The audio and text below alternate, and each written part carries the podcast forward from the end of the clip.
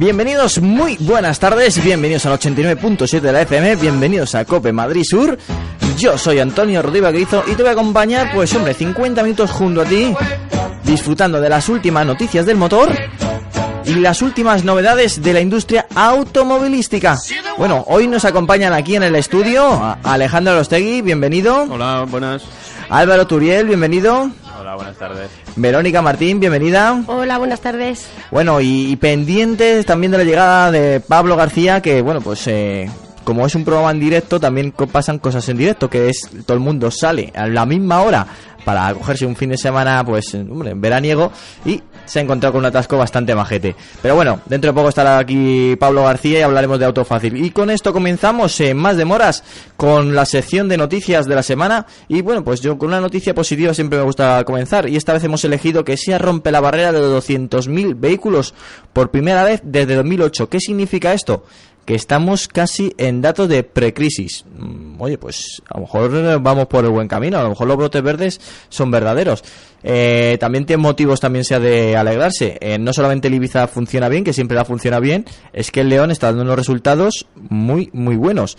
Y además con la variante familiar ST, que bueno, ha, ha superado todas las expectativas y ha aportado nada más y nada menos que 21.200 unidades.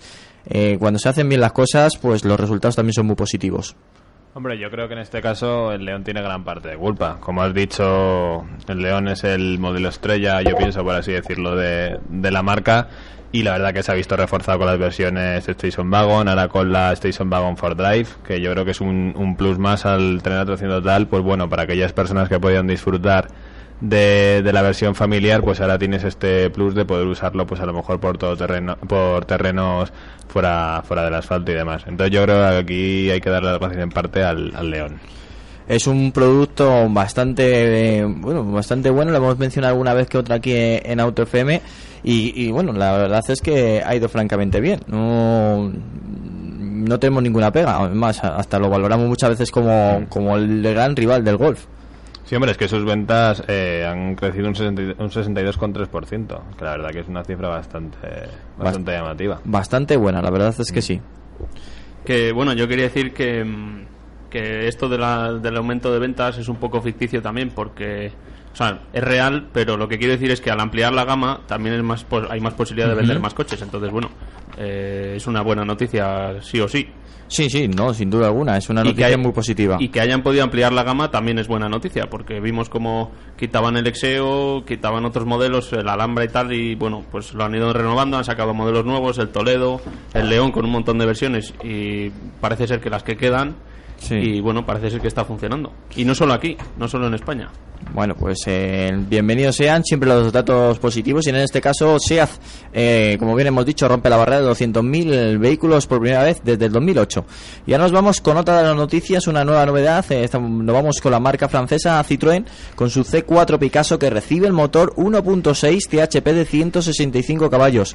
Eh, recordemos que su tope de gama antes en gasolina era 155 caballos, ahora han incluido este nuevo motor de 165 caballos que lo veremos con su nueva caja de cambios STG que ya como bien sabéis eh, eh, es casi un convertidor de par y bueno las últimas novedades que ha traído Citroën también en, caja de cambios bueno ya tenemos a Pablo García que lo habíamos mencionado anteriormente el atasco ha sido largo y duro ¿no Pablo?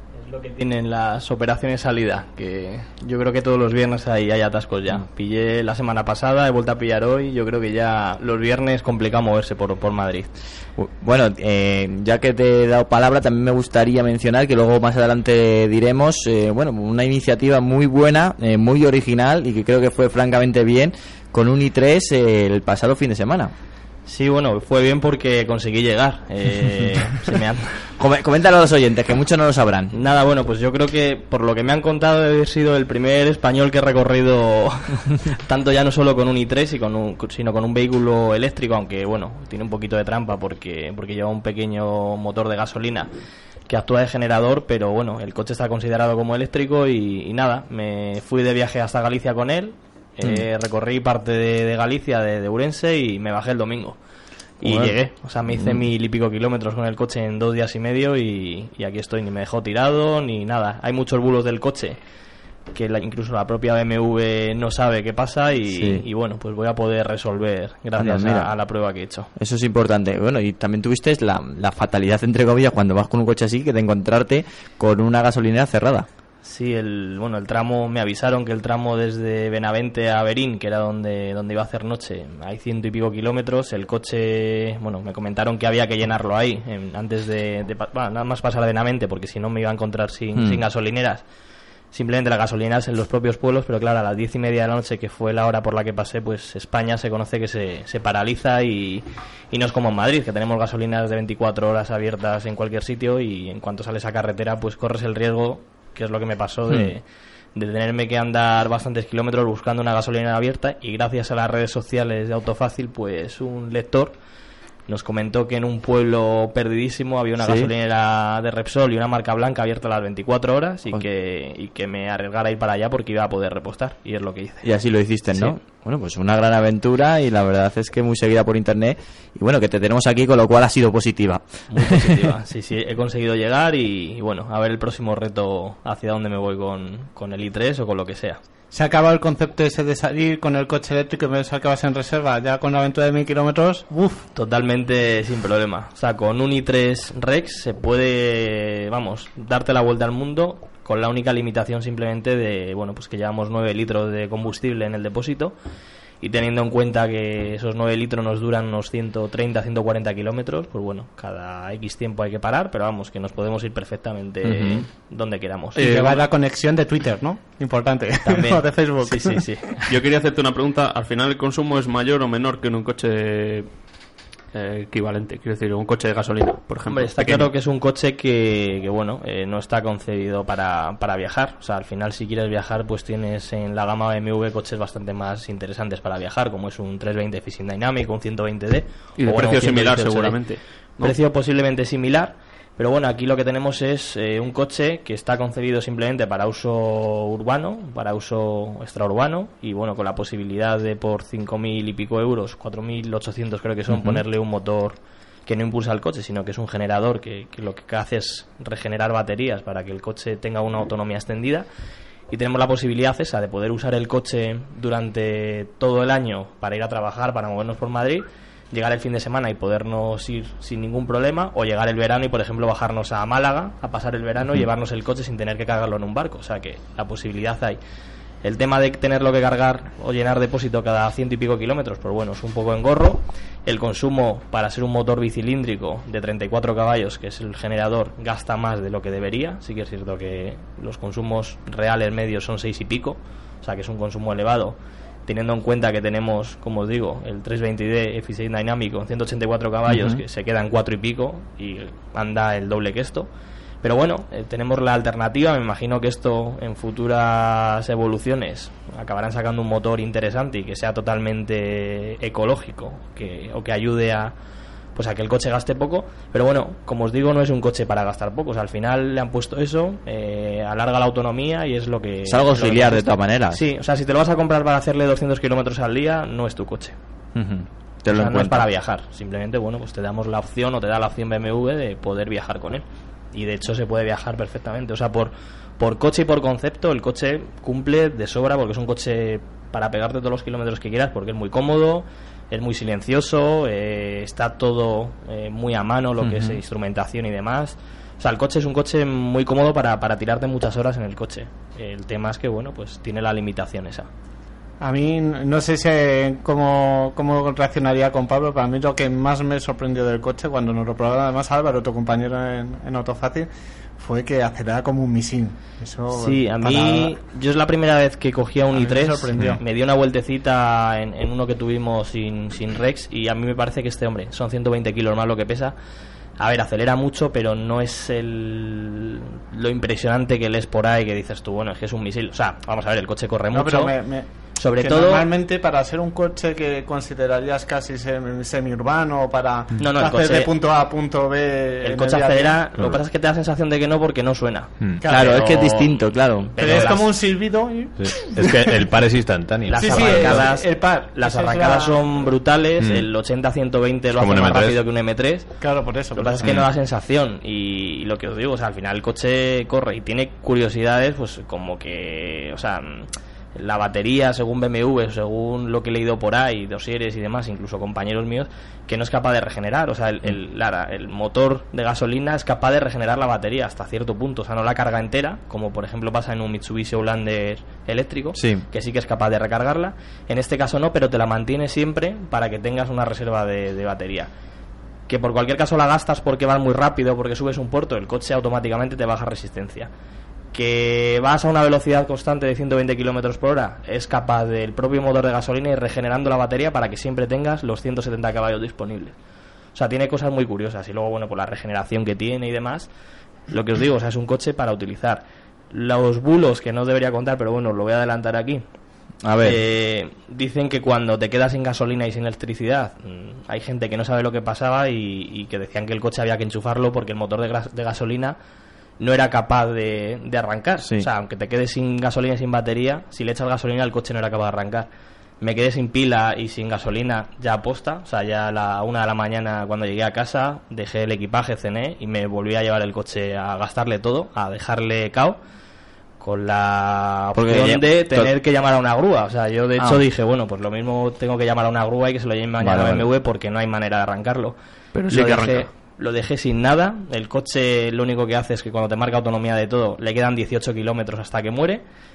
El coche va perdiendo fuerza, como como cuando se te gastan las pilas de un Wallman. O de un radio control, de el radio coche control. sí, Sí, sí. El coche se para, no funciona, le echas gasolina y en cuanto huele la gasolina, el motor arranca como, como si no hubiera mañana. O sea, de hecho, el, el- el generador de gasolina no es una velocidad constante, sino que tiene tres velocidades y Hombre, se que- revoluciona a tope para cargar. Si en esos 20 segundos no lo mueves, no pasa nada. Si metes la ADS en ese momento, el coche ni anda, porque está tan bajo de baterías que Sí. tarda como 5 minutos hasta- que el coche vuelve otra vez a Y, empezar a cargar. y una pregunta, ¿ese motor de gasolina hay que hacerle una- algún tipo de revisión? Supongo Pues que sí, supuestamente yo no le llegué a abrir, eso es en el siguiente test que le quiero hacer al coche, es de- del montar la tapa trasera porque no me dio tiempo.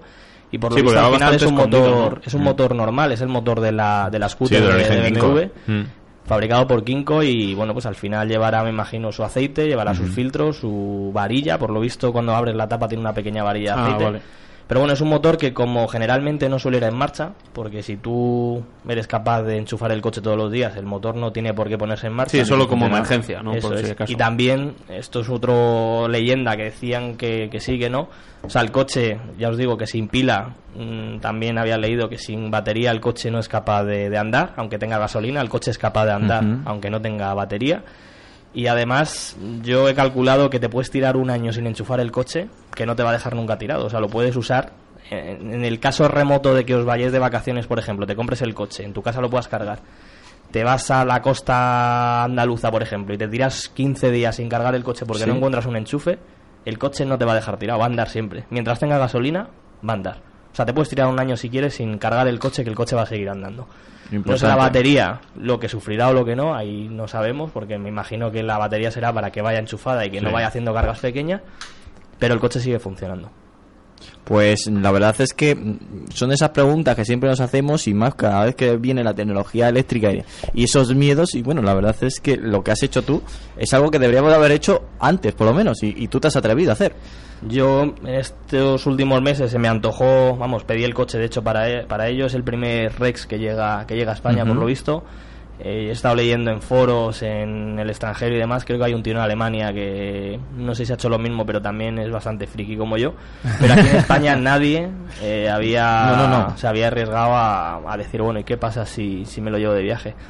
En el mes que este mes no, el mes que viene publicaremos la prueba en Autofácil con los datos, porque cada media hora iba, iba tomando datos del coche y bueno, pues ahí veremos un poco lo que me preguntabas Alex, que si gasta más y gasta menos, pues vamos a ver según los datos y los kilómetros que, porque bueno, al final con un depósito y la carga completa me hice 260 kilómetros, el primer repostaje, sí que es cierto que fue saliendo de Galicia, que hay muchas pendientes y demás, Pero bueno, yo creo que he calculado que unos 320 kilómetros, si sales cargado a tope, es fácil hacer. Si ya le pones el modo Eco Pro y demás, te puedes ir a 350, 360 kilómetros fácil sin, sin repostar, o sea, de autonomía real con la batería cargada. En cuanto repostas gasolina, está claro que la batería la tienen muerta, entonces Mm. bueno. Pero vamos, Sí, el la- coche funciona. La cosa es que los motores eléctricos consumen mucho más en carretera que en ciudad. También O sea, justo eso. al revés que un coche normal. Entonces, bueno, para hacer viajes gasta mucho más que si hicieses los 300 y pico kilómetros en ciudad. Sí, que y está depende de las condiciones. Por ejemplo, Sí, también días antes de, de irme a Galicia, pues me quise hacer un poco con el coche, a ver, por ir probando, me hice Navacerrada, Cotos y demás. Y gasté desde el puerto de Navacerrada hasta mi casa, bueno, la bajada del puerto regeneré batería y desde Villalba hasta mi casa eh, gasté 3 kilómetros de batería. O sea, el resto fui Vale, ahora la pregunta es, Pablo, ¿dónde vives? en San Sebastián de los Reyes. Vale, es importante. O sea que gasté 3 kilómetros de batería. Bueno, yendo mira. muy fino porque bajas por la carretera de La Coruña, al final vas cogiendo muchas inercias. El coche sí que es cierto que con los neumáticos que lleva y la aerodinámica que tiene es muy fácil que el coche vaya arrastrando sin ningún tipo de resistencia. Y es muy sencillo con el sistema de pedal de freno y acelerador que le han puesto, que el pedal de freno si quieres te puedes olvidar también de él, porque con el acelerador en cuanto sueltas el coche es capaz ya de regenera, claro. si eres fino y le hagas pillando el punto, eh, al final gastas muy poco. O sea, es un coche adictivo por eso. Y un coche que después de hacer la prueba eh, te planteas la compra porque realmente eh, puedes viajar y lo que os digo, o sea, es un coche muy interesante. Bueno, se nota que te ha gustado, ¿eh? Me ha gustado mucho. O sea, De, te de digo- hecho, los folios de guion ya tienen la babilla ahí humando. No, pero es un coche muy interesante por, por la tecnología y porque está bien hecho. O sea, al final es un coche que, que está bien pensado. O sea, no todas estas cosas que te dicen y dices, ostras, esto no creo que sea. Está bien pensado. Funciona. Está muy bien pensado el coche. Pero Importante. Pablo, ¿te lo comprarías? Sí, Sí. Sí. Bueno, eso es lo importante saber. Luego, si, te lo, si el que lo ha probado se lo compraría. Exacto, porque, al final dices tú, es, es caro, es barato. Mm. Depende, no sabemos lo que cuestan las cosas. Vamos a mí a ver. Claro. me parece Depende del para lo que creo, es, ¿no? claro, o sea, al final para lo que es es un coche, es un BMW. Mm. Eh, yo creo que BMW, no sé si me echarán los leones o no, yo creo que BMW pierde dinero con cada coche Mm. de estos que fabrica hasta dentro de unos años que, que empiecen a... Pues eso, a... La Xbox de ellos, ¿no? Sí, o sea, al final es un coche que simplemente ya el hecho de, de ser prácticamente usar mucho carbono, eh, eso la inversión inicial es brutal. O sea, todo lo que es eh, la fabricación del coche, si te coges el dossier, cómo está hecho, los materiales que utiliza y demás. O sea, yo creo que a BMW le cuesta dinero, aunque lo vendan por el precio que lo venden, que no es caro. Te estás comprando un BMW que de equipamiento básico viene bastante equipado. Y prácticamente te cuesta lo que un Serie 1 pelado. Mm. Te está llevando un coche tecnológicamente muy avanzado. Entonces, yo creo que BMW a día de hoy pierde dinero. En cuanto empiecen a sacar el i8, que es el siguiente ya, que, que además hemos tenido oportunidad de probar, y empiezan a sacar sucesivos coches, y la fábrica de fibra de carbono de BMW empiece a ir a toda máquina, yo creo que serán coches rentables y que posiblemente salga incluso más barato que, de fabricar que, que lo que se fabrica ahora. Pero a día de hoy, esto es como el primer Smart, yo creo que, que pierden dinero con cada coche. Pues No, pero yo pues- creo que sobre todo es interesante remarcar eso porque cuando nosotros hicimos la toma de contacto de este coche, pues a lo mejor comparado con un Leaf, eh, el Leaf no sé si está en 24.000 euros más o menos y este sin el Range Extender está en 35.900 o 36.000 euros. Entonces, claro, la gente muchas veces decía, no, es que es caro. Hombre, si tú piensas la inversión que ha tenido que hacer BMW, como bien dice Pablo, los materiales empleados, toda esa tecnología, no es caro, pero hay que pensar un poco todo el trabajo que, hay detrás. Entonces yo creo que eso también es interesante remarcarlo por eso, porque a mucha gente yo creo que le parece caro si lo comparan a lo mejor con un, con un Es Leaf. que te está Claro, es llevando que- un coche que dinámicamente va muy Claro, bien. y es por- que luego no hay que peso. olvidar que es BMW, sí, es eléctrico, pero es que es BMW. Es que o sea, yo cuando pesa lo tuve, Zoe. Mm, o sea, la deportividad sigue la sigue latente en el, en el coche, porque no deja de ser un, un BMW. A mí, por lo menos, el, el tema dinámico de Mm. comportamiento me pareció excepcional. La dirección me pareció súper rápida, el coche súper ágil. O sea, que entre comillas, en un puerto de montaña o en un carretera de realidad te puedes divertir. Lógicamente, las ruedas, pues igual no son las más idóneas para. No, que son finitas Claro, y con exactamente. Pero me refiero que a nivel de chasis, a nivel comportamiento, sigue teniendo esa esencia BMW. El coche, para que os hagáis la idea, el, eh, con ayudas del gobierno, que ahora, bueno, como se ha renovado, el, el básico, el que no lleva motor, son 29.000 euros. Y el Rex, 34, o sea, 33.490. El equipamiento, bueno, pensaréis que es un BMW que viene muy pelado. El, el i3, lo bueno que tiene es que de básico ya viene bastante equipado. O sea, viene eh, un coche del primer mundo. O sea, no es como el resto de BMWs que te compras un Serie 1 pelado y no es que Es venga pelado, pelado, pelado, es que viene sí. lo siguiente. Entonces, en este caso viene bastante, bastante equipado. ya es un poco la necesidad. En este caso, bueno, pues tenemos un coche que, que encima es utilizable. Mm, Me parece Muy utilizable, muy que es lo utilizable importante. y con tecnología muy avanzada. Pues así ha sido la crónica de Pablo, que este mes no, al siguiente lo veremos en la revista Autofácil mucho más extendida, con muchísimos datos y comparaciones, como bien nos han mencionado. Y nosotros seguimos con la noticia que habíamos eh, iniciado. El Citroën C4 Picasso recibe el motor 1.6 THP 165 caballos. Lo primero que decir de esto, eh, sin duda alguna, el Citroën C4 Picasso ha evolucionado muchísimo, no tiene nada que ver con la anterior generación. Eh, todos lo, lo hemos mencionado alguna vez aquí en el programa. tiene calidad sobrada de poder casi dar el salto a ser un DS4 Picasso. Y bueno, es una de las alternativas de monovolumen que hemos recomendado de aquí de Auto FM. Ahora bien, si damos un plus al 1.6 THP de 165 caballos, ya podemos decir que es un monovolumen de altos vuelos, tanto por velocidad, por cilindrada, bueno, por cilindrada no, pero bueno, por, por caballaje sí. Que, a ver, que, que me quede claro una cosa. Sí. Han cogido el 1.6 de 155, le han puesto el 1.6 de 165 y han quitado el cambio manual y le han puesto automático.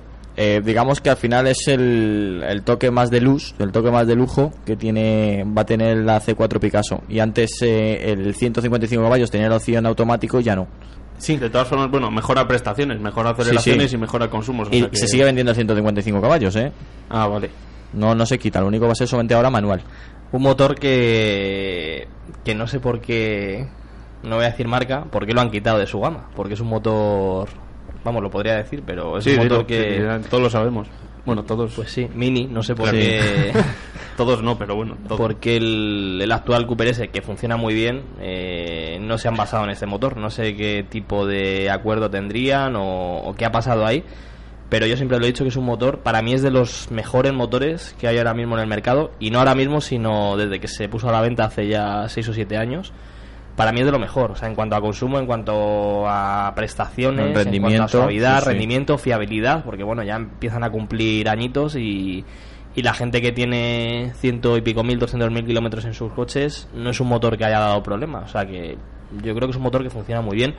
Y yo creo que en este caso es lo mejor que tiene el coche. O sea, el Picasso sí que es cierto que ha evolucionado mucho eh, en esta última generación.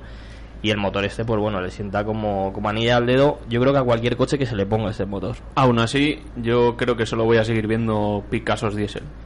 Bueno, sí, la, la Aquí, gran- al menos aquí en España. Yo, Será- yo quiero hablar, eh, quiero Sí. poner el puntito ahí a favor del Picasso. Eh, no sé si te acuerdas cuando fuimos a Arifema, que eh, me subí en él, creo recordar, y, y me pareció bastante más coche de lo que Lo es, lo es, ¿eh? de lo que parece por fuera, ¿eh? Es, Lo hemos dicho la alguna vez aquí. sensación de Mm. amplitud y de y de estar en un coche que ya nada tiene que ver, yo creo, con la primera generación. Ha dado un paso al frente bastante importante. Muy importante. Bueno, tomamos un descanso, eh, nos tomamos un poquito de agua y seguimos aquí en Cope Madrid Sur, en Auto FM, la 89.7 de la FM. Ya sabes, las últimas noticias del motor, aquí en la 89.7. 89.7 FM, Cope Madrid Sur.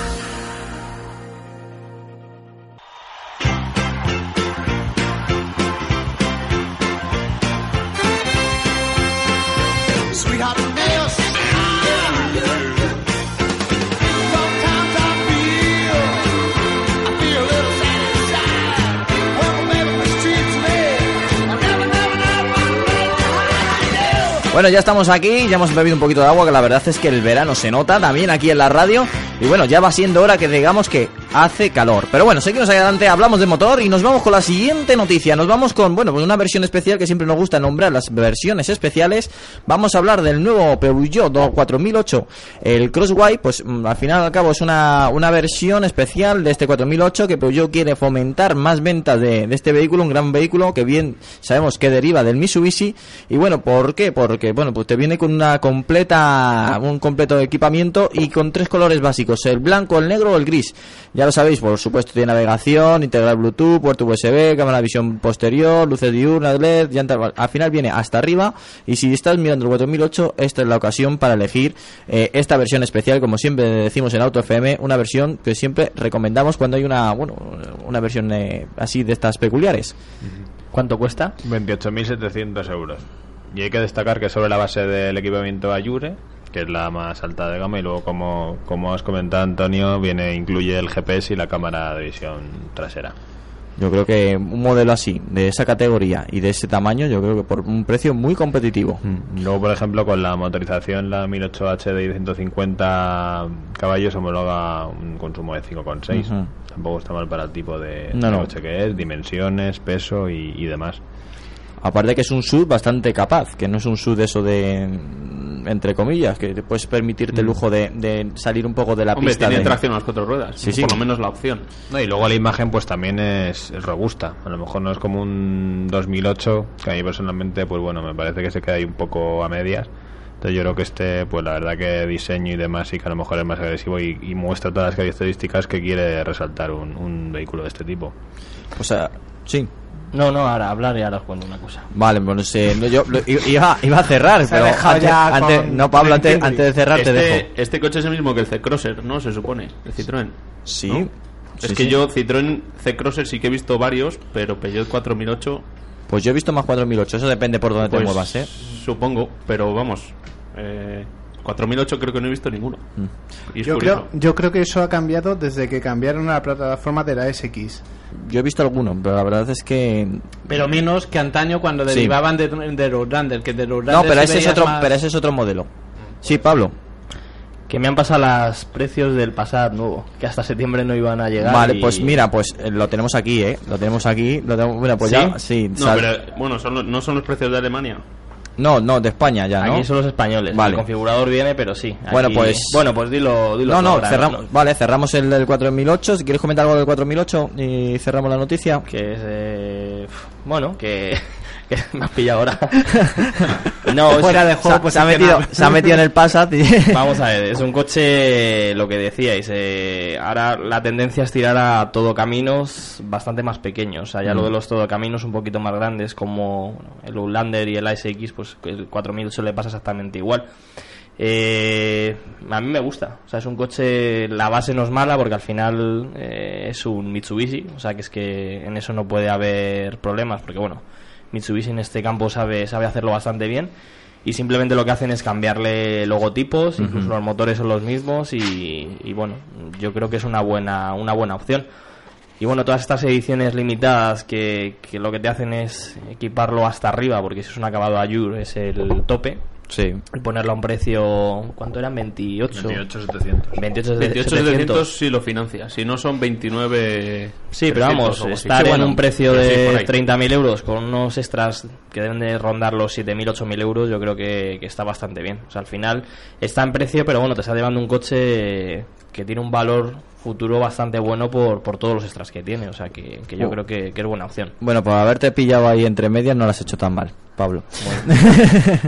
y ahora nos vamos con, con el nuevo Passat, el Passat 2015, que hemos visto ya las primeras imágenes de este vehículo que cuenta con una imagen muchísimo más atractiva, tengo que decirlo, y un habitáculo más lujoso. Y si puedo decir algo más objetivo, eh, o, o- o también o algo más subjetivo, que en esto del motor, eh, entre la objetividad y la subjetividad eh, hay una línea muy delgada, podemos decir que ahora se nota que es un Passat y ya no es un Jetta, eh, que era el gran problema que tenía yo creo eh, la versión actual, que se aproximaba demasiado. Yo lo que quería decir del Passat que había hasta ahora Sí. es que me parecía un coche aparentemente estrecho.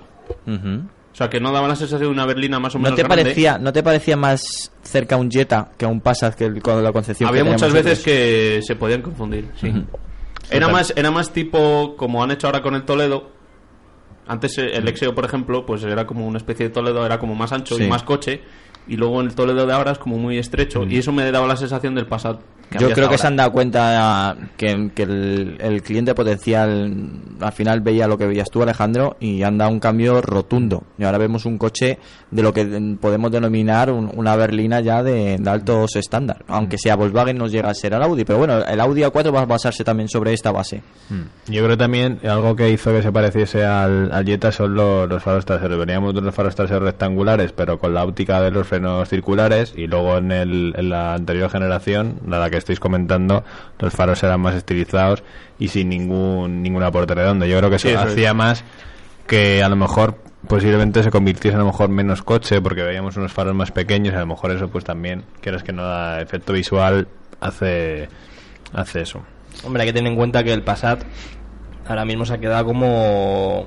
Yo creo que es la referencia, porque el, el Phaeton Yo no Mm. sé lo que le quedará, pero yo creo que tiene los días contados porque no creo que, que vendan muchos. No. Y aparte la competencia está bastante fuerte. Sí. Y yo creo que es un segmento en el que Volkswagen no se debería de meter porque, bueno, al final tiene coches bastante interesantes. El Golf en esta última generación ha pegado un cambio radical, eh, un órdago a la competencia porque sí que es cierto que es un coche que económicamente incluso sale bien de precio muy bien hecho, que funciona muy bien, con un equipamiento bastante bueno. Y el Passat pues no podía ser menos, o sea, tiene que estar por encima del Golf, o sea, no puede ser un Golf con culo, como sería un Jetta, o sea, al final tienes que, que meter un coche, pues bueno, pues con la calidad del Passat. En fotos tiene una pinta excelente, o sea, tiene que ser, yo creo que ahora tiene que ser la referencia de, de Volkswagen, quitando el Touareg, en este caso que yo creo que, que a nivel todoterreno es dentro de la gama está claro que es el, el mejor porque bueno está el Tiguan y el Amarok pero yo creo que en cuanto a berlinas va, va a pasar a ser el, el Passat como coche de referencia en, en la gama Volkswagen entonces bueno la carne en el asador tiene que ir a tope con este coche ¿Y los precios que los tienes ahí como novedad? pues los precios, eh, por lo que he leído, son las versiones, no son las básicas, porque va a haber incluso bueno, algún 122 caballos, algún 1.2 TSI. Me parecen un poco carillos, la verdad. Porque Yo había el- el- visto 26,500. Aquí el ser. 1.4 TSI con desconexión automática de cilindros de 150 caballos acabado Advance, que es el básico que me imagino que vendrá bastante equipado, arranca en 29.160. Eh, luego habrá, me imagino que precio de lanzamiento, sí, en Berlina, 29.160. Que luego habrá descuento de 1.000 euros por no sé qué, pero bueno, esto hasta septiembre, octubre que el coche se presente es el precio que hay.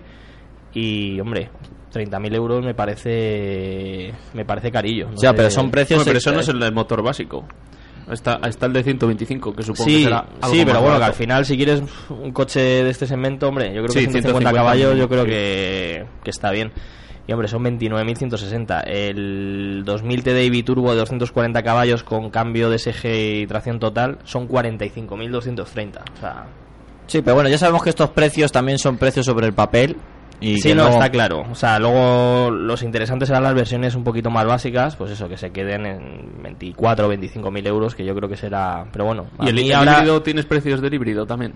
No, ¿O del híbrido no- no viene nada. no, igual no lo han anunciado todavía. No, viene el 150 gasolina y el 150 diésel.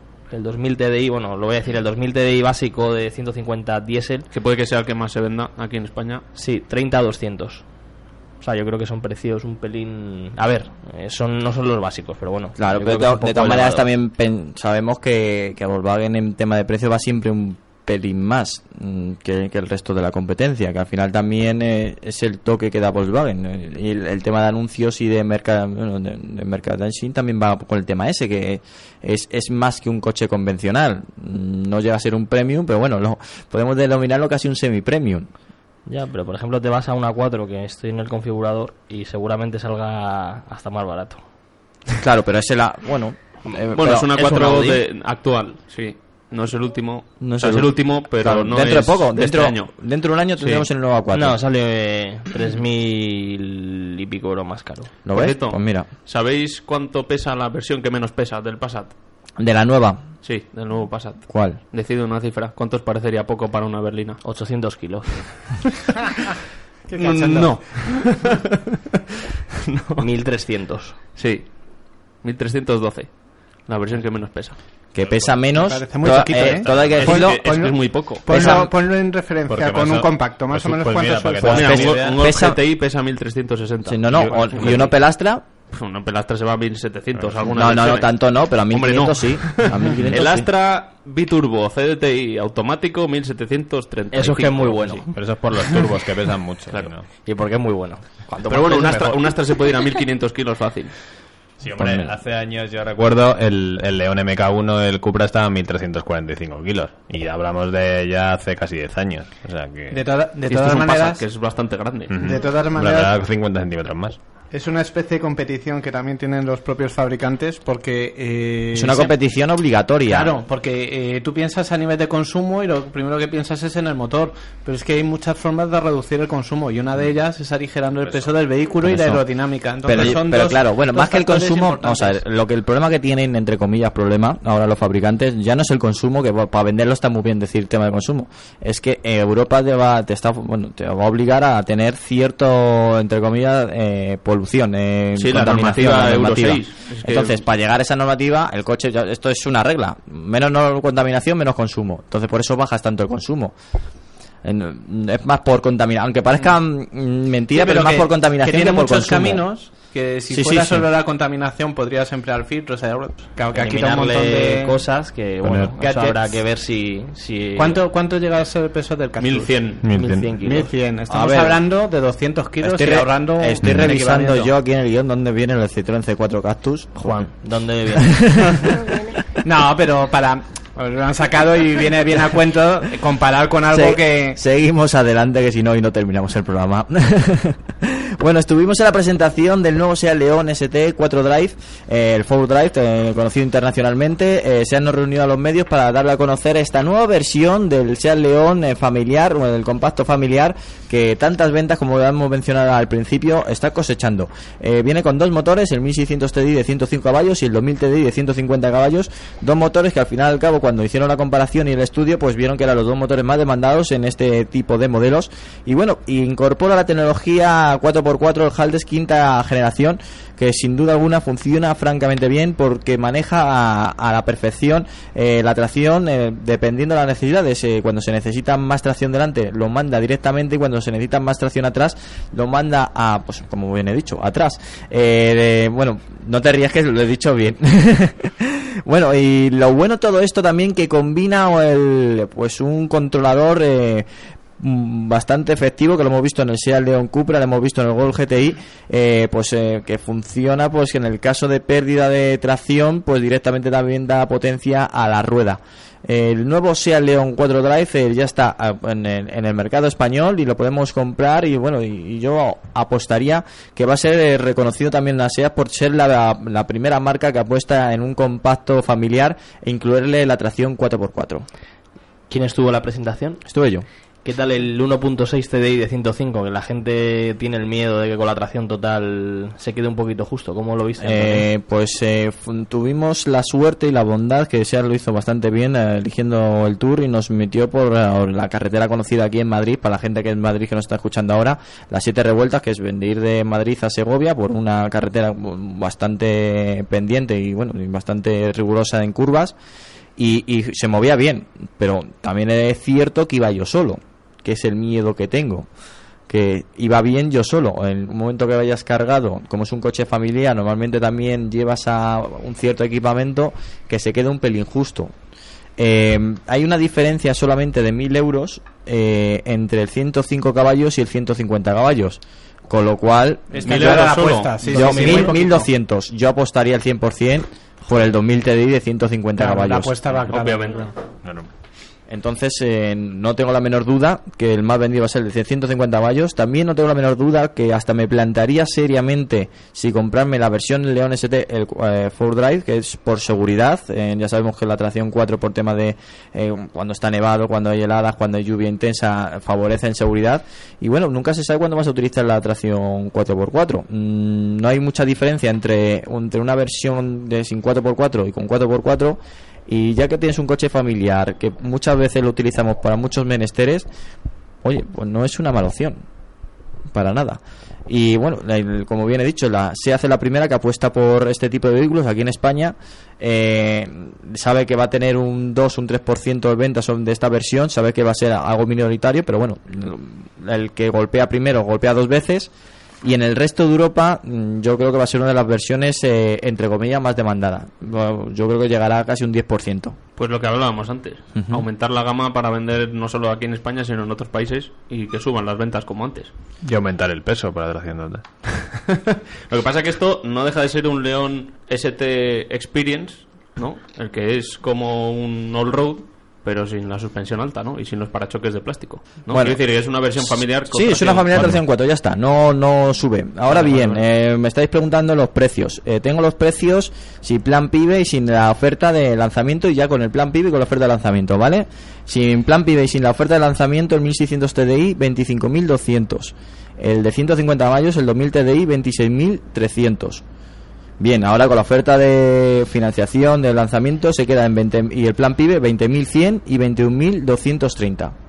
Yo creo que son precios sí, muy, muy razonables, ¿eh? muy razonables, eh, muy competitivos y como se decía antiguamente muy populares. Bueno, antiguamente y tú, o sea. Ah, bueno, pues yo también lo digo. Estamos que lo tiramos. Sí, sí, hoy vamos, hoy vamos fuertes, ¿eh? El calor, el calor no está. Y bueno, de- el sistema que os estaba comentando, el XDS, que podemos ver en el León Cupra, que funciona francamente bien, pues eh, en este funciona, que es algo también una de las grandes novedades, en los dos ejes. Que es, ¿Puedo- un, es un autoblocante electrónico. Sí, Sí. pero el, ah, es que el XDS es, dif- es diferente. El Cupra no lleva XDS. El Cupra yo el creo Cupra que- lleva un, un diferencial mecánico controlado electrónicamente. pero, es pero sí, Y pero, Está a punto por llene. Sí. pero creo que lleva también el Por sistema... Pero yo estoy seguro que lleva también el sistema XDS, ¿eh?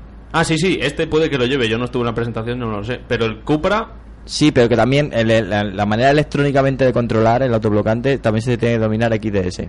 pues eso, eso lo único que hace es Sí. frenar selectivamente las ruedas Sí, para bueno. colocar el coche. Sí, Y, búscalo. cal- y calentar las Ya, ya tienes, mira. Voy a buscar ya Google. deberes. para el fin de semana. ya tienes deberes. No, para el fin de semana no, lo busco ahora. Venga, lo No, no, para fin.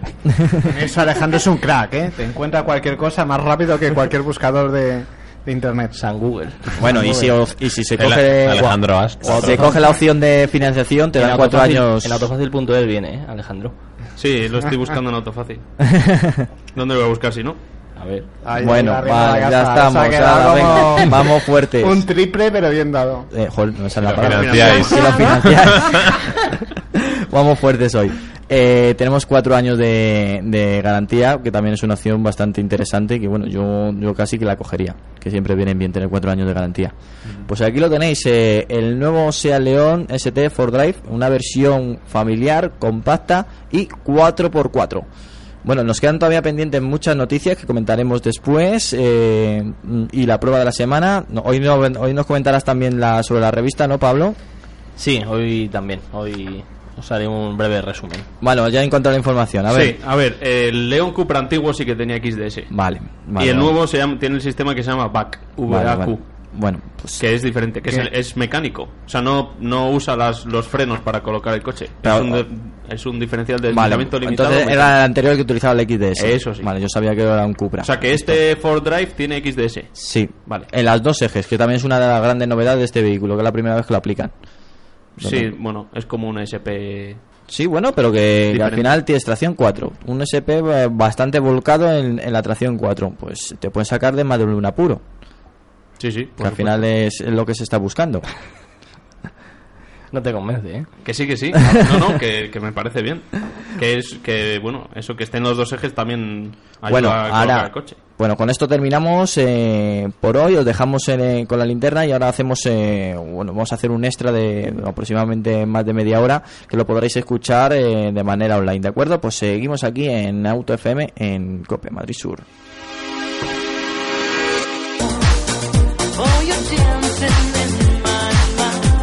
Bueno, seguimos nosotros eh, aquí en Auto FM. Este es el contenido extra que te ponemos aquí en el programa. Bueno, y lo dicho, ¿eh? que me gusta, me gusta, me gusta esta canción. Bueno, hacía tiempo que no poníamos aquí en Auto FM. Que- ¿eh? Te has... Sí, te iba a decir que es más de, de tu época, Juan. Pero bueno, no, no quería hacer daño del árbol, del árbol caído. Del Álvaro Caído. Del Álvaro caído.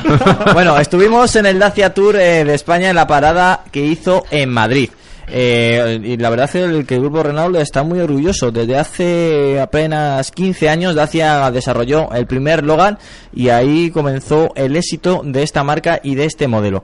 Eh, tan solo deciros que ahora Dacia es el- la cuarta marca en España de, pues en, tema de, vehículos vendidos y bueno, no solamente eso, sino que en el año 2003 ha aumentado la cuota de mercado Dacia aquí también en España. Tal como nos comentó el jefe de prensa de Renault, eh, Dacia se ha establecido en España como la compra inteligente y en estos 10 últimos años han renovado completamente su gama.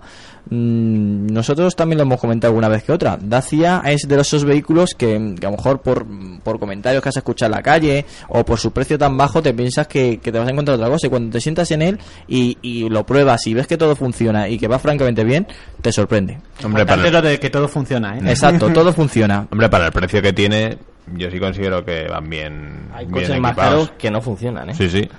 Ojo. Sí, sí, eso Hombre, sí. también, No, hay- también es verdad que los Dacia tienen mucha tecnología que está más que requete probada. Que- Hombre, con Y- Renault. Por eso, que, y que saben que, que funciona. Y que pero no han hecho, han hecho una cosa muy bien, para mi gusto. Yo siempre tomaba el ejemplo de Skoda, porque Volkswagen hizo algo parecido. Compró una Skoda que al principio ten- los coches Bueno, pues, es que los eran lo Skoda que de antes... Claro. y, Sí, pero no, no, no van por el mismo camino, ¿eh? Pero, pero lo que mm, lo más interesante es que ellos tardaron, yo creo que un poquito más que, que Dacia en obtener esa repercusión de esto mm, es Sí, pero han elegido otro camino, vuelvo a insistir, han elegido otro camino, otro, ¿eh? otro camino, pero lo que me refiero es que de coger una marca que tenía un concepto de, ima- eh, de imagen de marca muy pobre a posicionarlo ahora como una marca valorable, Sí, sí. han pasado muy poco tiempo. O sea, ha sido un... eh, puede parecer que 10 años es mucho o es poco, pero realmente es poco para que- darle la vuelta a una marca, Mm. eh, literalmente. Yo creo que eso en Skoda les llevó un poquito más de tiempo, con lo cual me parece que Renault lo ha hecho muy acertadamente en este caso. Pues... Lo que han hecho bien Sí. es que son coches baratos. ¿Qué precio tiene el Duster?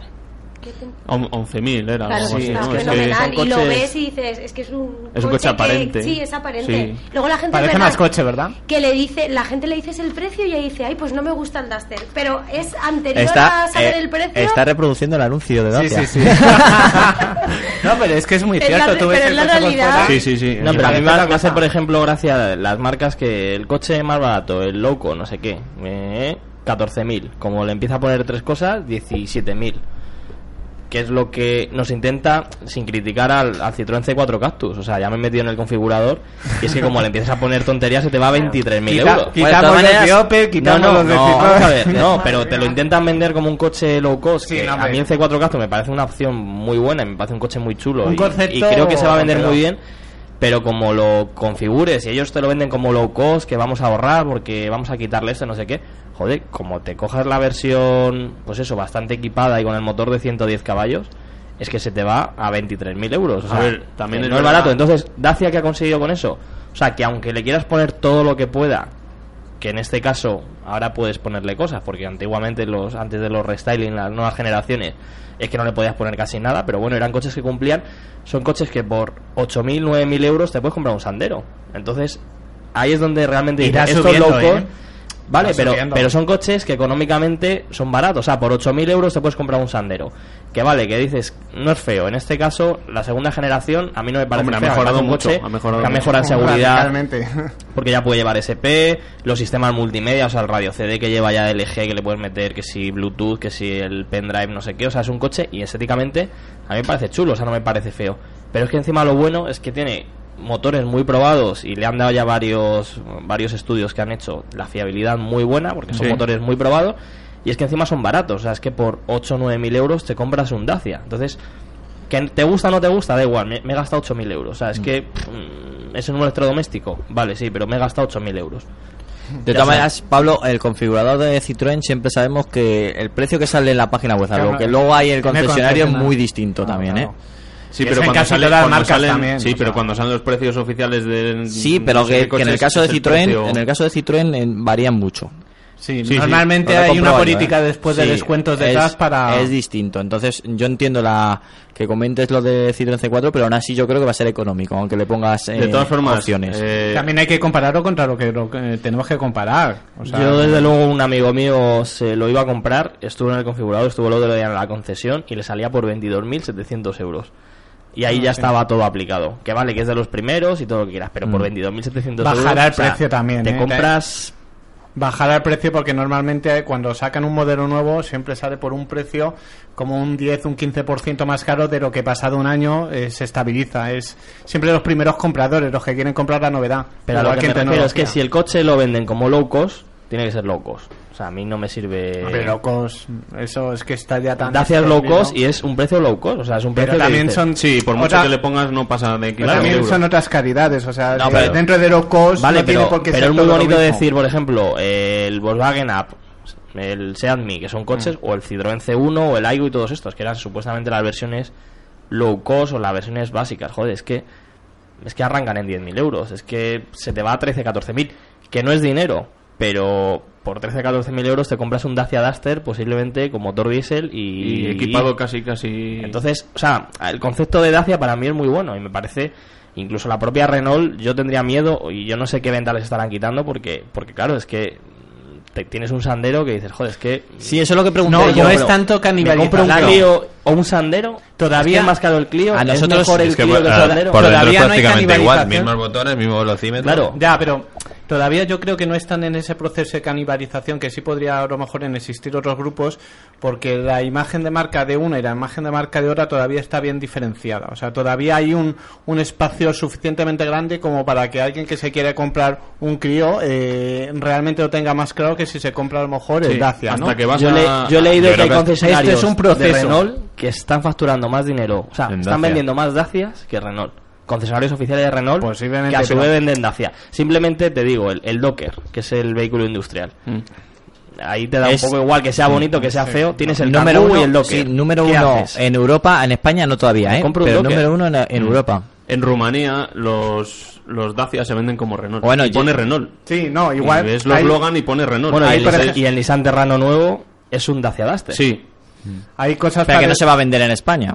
Bueno, Mm, pero es no, un Dacia Duster. Bueno, pero es- Bueno, pero el, el- por ejemplo, el Dacia Duster es el Que no es único. malo, no, pero- vamos a ver. Lo que el único fuera me encanta. El Lo único único modelo que ya es el único menos. modelo. A ver, un momento, chicos. El Dacia Duster es el único modelo que sí que va remarcado por Renault.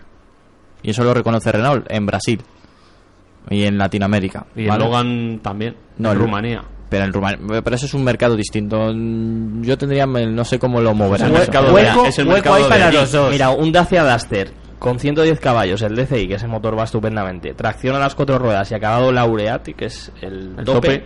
sale por 18.050 euros. Fíjate. Está fenomenal. Pero, pero entramos en Vale, lo mismo. sí, yo he hecho un viaje con uno y vale, o sea, es un coche que no está bien insonorizado por la chapa, o es una chapa que no sé qué, pero al Nosotros final dices tú, es un coche El ¿no? que cumple el, perfectamente. el- Sandero. no, el No, Sandero. el. Y te puedo decir que es uno de los coches que más me ha sorprendido. Bueno, y Es que son coches que están Hombre, a hechos para países el que tienen Sandero- unas carreteras que es que se caen a trozos. Entonces, He ir a palabra. Ya, a, a a ver, a lo mejor sí que es verdad que en el caso del que tuvimos el Stepway, claro, también a lo mejor la, la chapa está más, más visible. A lo Sí, mejor sí, no va bueno, todo pero que- guarnecido. Son coches pero- donde la versión 4x4 y, los, y las protecciones. Eh, Pero este, en no la es, parte 4, baja pero este de no es 4x4. Esta era una versión más elevada que yo creo que es el coche ideal para esa persona que tenga un campo y una, bueno, una Se vende huerta. muy bien. Y vas, le metes los le- las lechugas, se te mancha y te da igual. claro. Pero, a ver, O sea, ese eh, concepto de coche se vende muy bien en los países del este y en el mercado sudamericano. Y en an- Francia, en la zona- estoy seguro que En Rumanía, Francia. que la apunta Alejandro. Estoy seguro que en Francia, en la zona de vinícola que es extensa y muy reconocida en Europa, es un coche ideal. No, y han hecho la Copa Sandero, la de Ah, rally. también, cierto, Sí. cierto. 24.000 euros el coche. Y luego 25.000, las, ¿no? los, Sí, con en la el norte, en Galicia, ahora que he estado, los de mantenimiento, los agentes de Adif, que antes tenía Land Rover y demás, o sea, los de los que están Sí. haciendo las vías del AVE, están con los Dacia Duster. 4x4. Claro, o sea, es que va muy bien ese curioso, coche. Al porque final dices con vamos a. Patrol. Claro, o sea, al final es, yo creo que es el, el- la evolución del Patro, del Lada Niva, de todos estos coches que veíamos antiguamente en los Pero pueblos. era, era el concepto de 4x4 más puro. Yo creo que. Sí, bueno, o sea, más, que más- oye, cuidado, más eh, puro entre no, comillas. Porque yo- no tiene reductora, pero también es verdad que como tiene las, las marchas tan cortas, Claro, tiene la primera que hace de reductora. reductora. Claro. Entonces, eh, o sea, mm, eh, al final tienes un coche que no tiene reductora, pero, pero bueno, tienes una Sí, primera que- muy corta. Y yo a veces lo recomiendo, o sea, todo camino, no sé qué, para campo, para. A mí el Duster me parece un coche ideal para eso. Mi tía tiene uno desde hace un año y pico o dos y perfecto. Sí, es que todo depende de la necesidad funciona. que quieras cubrir. Es que es como Sí, todo. pero que o lo usa para de- para todo y para todo va bien. y Hay no coches de punto A a punto y- B, hay coches para sentirse orgullosos simplemente de mirar el anagrama que llevan, hay coches para pisar el acelerador y sentir cómo se comportan las curvas, hay coches para ir cómodo en una autovía y no pedirle mucho en carreteras de montaña. Es que siempre hablamos de que hay que un poco tener en cuenta las necesidades de cada cliente que no tienen que ser las mismas en todos los casos. Seguramente Dacia ha crecido mucho en España, pues porque eh, tiene un producto muy competitivo en cuestión calidad-precio. Y el precio Y, de momento bueno, es su arma. Hasta la propia gente de Renault dice. Pero Eh, la compra, la compra inteligente. Pero evolucionará No, como yo creo- evolucionó no, Skoda, va a o sea, evolucionar, vamos a ver. eh, la pregunta que también le hicimos a, mm, al jefe de prensa de, de Renault, a José Manuel Jañez, es: eh, parece que hay ya visión, o hay vistos, o hay mm, preludios de que la crisis se va a terminar. ¿Qué va a ser de la marca Dacia? Claro, era una marca para la crisis que viene muy bien, eh, es, es adecuado, pero claro, Por si eso la gente crecerá. ya tiene más poder adquisitivo, doy por hecho que dará un salto. Entonces, ¿cómo vas a retener al, al comprador de un antiguo Dacia que ahora se puede permitir Pues elevan- otro tipo de vehículos? elevando la categoría que de la gente- marca y pagando más por ella. Pues la gente no va a dejar de ser lista por eso. Y yo creo que el que se compra un Dacia es una persona inteligente. No, pero vamos es a ver. verdad. O sea, Acaba de llamar a todos los que no se compran un Dacia. no, o sea, me- pero el comprador de un Dacia, mm, yo no, No, lo no tiene o sea, por qué ser más inteligente que O sea, me otro. parece un tío que dice, mira, yo voy a usar el coche, porque la, el 90% de la gente, al final nosotros somos unos frikis y es lo que hay.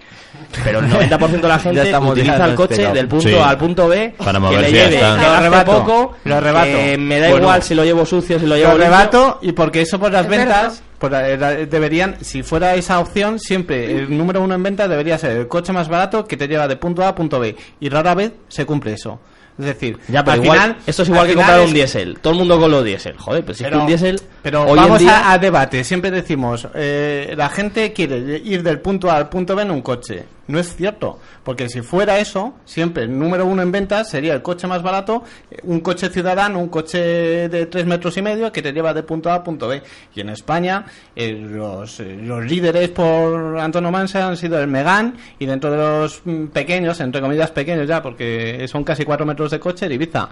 Y después de ahí, y- y la mayoría son coches compactos, no son coches Ya, de ciudad urbanos. El con lo problema de España es que es un país de aparentar. No, Entonces- no, y en sí, sí, sí, Sí, no, no. O sea, No, todo- por no, no, Europa. no, to- A no, ver, no. cua- cu- entre los es- 10 primeros, ¿cuáles son No, coches de decir, yo no voy a comprar un Dacia porque sea la opción más Barato. barata, más mm, fiable, la que me va...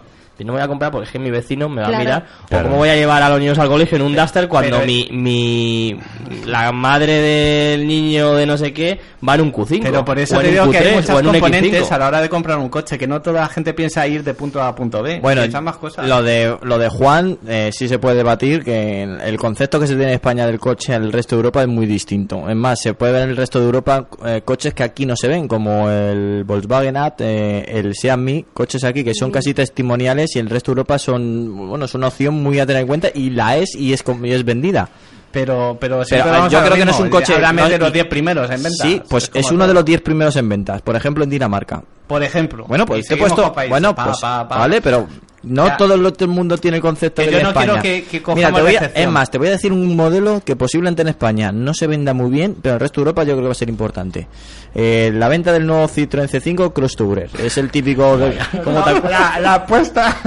¿Cómo te ha muy cortado bien. ahí, eh? La, la apuesta de. Antonio para el futuro. Después no, no, cogemos- no, para el futuro no, pero es el típico coche elevado eh, que le da el toque de este campero. Que en el, que Aquí en- tenemos que de en todo. España. El que no. va por Citroën, el que va por No, Ford, no, que no, no. pasado, de, que hemos pasado de lechugas a que Dacias y a el que va- C5. No, pero vamos a ver, es el típico coche que aquí en España todavía no, no tiene una importancia, pero en el resto de Europa es un coche bastante vendible y que está siendo, y son de esas opciones que, Entonces, que si se no lo van a vender muy bien en España, ¿para qué lo sacan? Pues creo que tiene, porque es un, Pregunto, ¿eh? no, No, eh. pues vamos a ver, es un, es Porque, un- digo porque yo. tiene su mercado de nicho y tiene que estar ahí. Pero creo es- que es una opción bastante importante. Pero vienen un poco tarde. Bueno, euro, pero de pre- ¿qué, qué que precios hablamos? ¿Sabemos precios?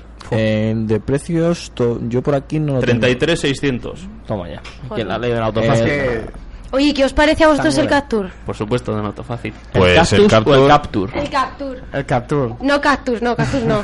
El, ca- Renault. el captura tu vida. un Que concepto- tiene una guantera muy grande, ¿no? Es lo que más destacaban de, de ese coche. Para guardar lechuga. Vamos a ver, es un Oye, pues se está vendiendo bastante. Se está vendiendo mucho. verdad, Yo lo veo ¿eh? mucho. A ver, Yo- si solo, solo aumenta es la producción. Yo Sí, solo sí. veo noticias de que aumenta la producción del Capture, Eh. aumenta la Sí. producción. Y las Pero porque y es- todo. Hombre, Y para mí es, un año más es muy buena, ¿no? muy buena noticia porque es un coche que se exporta. eh, en otras marcas, o sea, en otros países se vende como Samsung. Sí, Sí, Sí, porque tiene una en- Joint Venture con- en Corea. Es un coche que estéticamente es bonito, los motores están muy bien porque son los básicos de Renault, pero funcionan bien y aparte es un coche que se fabrica en España, o sea que que, Que eso le deba como Y por lo menos dos diseñado, puntos. eh, y Sí. diseñado gran parte también por españoles, ¿eh? por eso. Entonces Ah, yo creo que es, eso es, es el concepto de lo que quiere la gente llevado a producto. La gente pedía un coche eh, con una estética sub, pero que Sí, no pero fuera ver, como pero es un grande. coche muy original por distintos Sí. factores. Eh, lo que ha dicho Álvaro, que no es ninguna tontería, que es el cajón del copiloto, que se saca como si fuera de un frigorífico, para que la gente nos muy bien. hagamos una Claro. idea lo de lo grande que es. Eh, la Para las chugas. Sí, pues para lo que quieras. Sobre todo para bueno, para, para lo que necesites en ese momento. Eh, los asientos eh, vienen con una cremallera, los puedes desmontar, los puedes ir a lavar y los vuelves a montar. Bueno, a ver, Es muy las fundas. La funda, sí, bueno, la no, funda. no, no, no la- los asientos lo quitas con una Bueno, pero yo creo que se ha, se ha- yo creo que se ha entendido. Sí, sí, vale, se te ha pues nada, entendido. las fundas. Se te ha entendido. Vale, las fundas. Ahora con propiedad. Entonces es un toque también muy especial. Y si se gastan, pues lo puedes cambiar. O, o, bueno, pues si mira, me he cansado del naranja y lo quiero ahora en negro, lo puedes poner en negro. Eso Cambias está bien. directamente. Entonces, Hombre, sí, lo que está bien es que sea un coche muy personalizable. Que Y es un coche- Siempre negro de hecho, yo muchos de los que veo son naranja. naranjas así como... No, el más vendido- blanco. Sí. El más vendido más, es el negro, ¿no? el más vendido es el color marfil, que es monocapa, aunque parezca Ah, vale. es en un color así. Sí, Está- el marfil. está bonito ese es el color, más vendido. Yo he visto el naranja y el azul. El naranja lo he visto a... Pues, no, uno claro, pero hay que, de todas maneras hay que diferenciar a los que más te llamen la atención a los que más se venden. Siempre te quedas con si te llama la atención te quedas más que a lo mejor si ves otro con un Basta color que más estés interesada más en un coche, claro. empiezas a ver siempre y no te interesas Oye, lo del nunca. nombre, ¿por qué Capture, Capture y Cactus? Aquí nadie se le ha ocurrido preguntar Sí, que lo al iluminado que, que puso los nombres. yo porque- creo que está muy bien elegido porque es como mm, aquel A ver, coche a ver. que te sirve. Me Sí, pero no, es no, que es puede llegar a puede llegar a error porque al Sí, final sí, es Sí. muy parecido. Es que el problema que yo creo que al fin y al cabo la gente está denominando al C4 Cactus. Bueno, pero es muy Citroën parecido- Cactus y realmente es C4 Cactus. Pues Sí, pero que lo- el Picasso, igual Sí, que, pero que a lo el Megane Scenic y todos esos. Pero a lo mejor es muy parecido en- Hay- a- hay- diciéndolo en España. Hay algo que, que está muy bien en el cactus. pero ¿qué tienes con España y el resto? No, claro, que aquí se dice Que estamos muy especiales. No, pero aquí lo, lo- lo nombramos así, Cactus y Cactus. Y a lo mejor en, el rest- en, el- en otro lenguaje El no se C4 dice, hay más, más diferencia. Claro. De todas maneras, a ver, eh, yo considero que cada uno ha apostado y ha puesto el nombre eh, muy adrede, o sea, no es, eh, no es por casualidad. En el caso del Cactus, de, del Citroën, si ves eh, los airbumps por fuera, sí que parece transmitir Eh. esa sensación de un coche que puede ir por un camino pedregoso, así como de- te da esa sensación como de... Bueno, las Pues sensaciones coche de el Juan... desierto. Sí, sí, casi. o Sí, como un coche del Dakar. Hombre, Sí, en, algo en- así. Y en, cambio el Capture es eh, eh, de capturar momentos de la vida, como diciendo, te lo llevas a cualquier parte. Te puedes decir, Eh, hombre, un poco como el anuncio. No veas No, más la ver, televisión. yo ahí a lo que- mejor- que está muy Oye, no, lo los nombres no creo que sea. Vamos a ver. casualidad. No han cogido el diccionario y han dicho, a ver por dónde Ahí puedo el echarle un capote, ahí voy a echarle un capote a Juan. Yo recuerdo el año pasado, Claro, por es estas que no- fechas, no en julio se hizo una ¿no? presentación que era captura la vida, captura la vela. ¿Por qué? Porque Renault, eh, digamos, cedió a una a una empresa que se dedicaba a temas de, de vela y demás para ayudar a niños y eso y le cedieron un, un capture con el, el lema eso, captura A la ver, vida, los- captura la vela. Los nombres Por de las tanto, que marcas atrapa. no se deciden lanzando una moneda y diciendo cara se llama Cactus y Cruz se llama Capture. No. A ver, se hacen estudios de marketing, se Claro. hacen eh, estudios No, entre, esto ya- entre futuros clientes y se que, proponen eh, muchos nombres y nos se hace, elige más nos hace falta ya terminar la Y de temporada. hecho en España hay nombres que se han quitado por Muy no, curiosos, sonaban sí, muy sí. bien. El Mitsubishi, el El- Mitsubishi Pero pajero. estaban pajero. elegidos Sí, pensando en la idiosincrasia Pero eso de es en España, en el resto de Claro, Europa. El resto del mundo se llama pajero y aquí En se Ja- llama en Montero. Japón- Un Nissan Moco Sí, que en había. Japón ven el Nissan O en la Moco puta. y el Mazda la puta. Claro. Todo junto, ¿eh? La Ah, puta todo junto. Ah, Muy bien, muy bien. Por si acaso. No vaya a ser que llegue a que lleve a porque Y el claro, Seat Málaga en Grecia no se podía llamar así, ¿Por qué? porque parece ser que tenía alguna, bueno, alguna unión con el gremio homosexual o algo así, estuve leyendo. A ver, voy a de dejar- Eso, eso lo ¿Y tendría que haber dado y por yo. qué Esas cosas del gremio homosexual? No son tuyas, sé, Antonio. Eso yo no lo sé. Esas noticias No, son pero que es verdad que es que es curioso que, que hay nombres que aquí Sí. pueden sonar bien o pueden parecer eh, parecidos no como el Capture y Capture y fuera de Europa no. No, na- que no llames a un coche Concha, por ejemplo, en Argentina. Claro. O sea, no podría. Son ¿Por? cosas que... ¿Por qué? Bueno, no vamos a, no vamos a develarlo. Vamos. Está buscando Alejandro del Málaga y ahora para rematar en nuestra sección de noticias semanales, yo creo que es una de Cierto. las noticias más En Grecia se llama Seat Gredos. claro. Gredos. No Como pone por qué. Como la sierra de... Con la sierra de Gredos. Debido a que la palabra Málaga suena al pronunciarse muy similar. Espera que abro la, la noticia, un momento. A ver.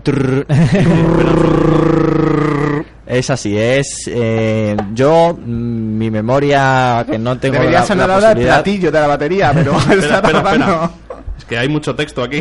Bueno, cuando lo encuentres eh, nos lo comunicas, eh, pero después de la noticia del Corsa, ¿vale? Guarda la información. Ya. Bueno, Que es que Málaga suena muy parecido a una palabra, una palabra griega que, se llama- que dice malaca, que significa marica. Mira, pues Pues claro, no, no. Pues no iba mal no encaminado procede. Antonio, ¿eh? no, ¿has visto? No, mal, mal no, de hecho iba bastante bien. El Sean Marica.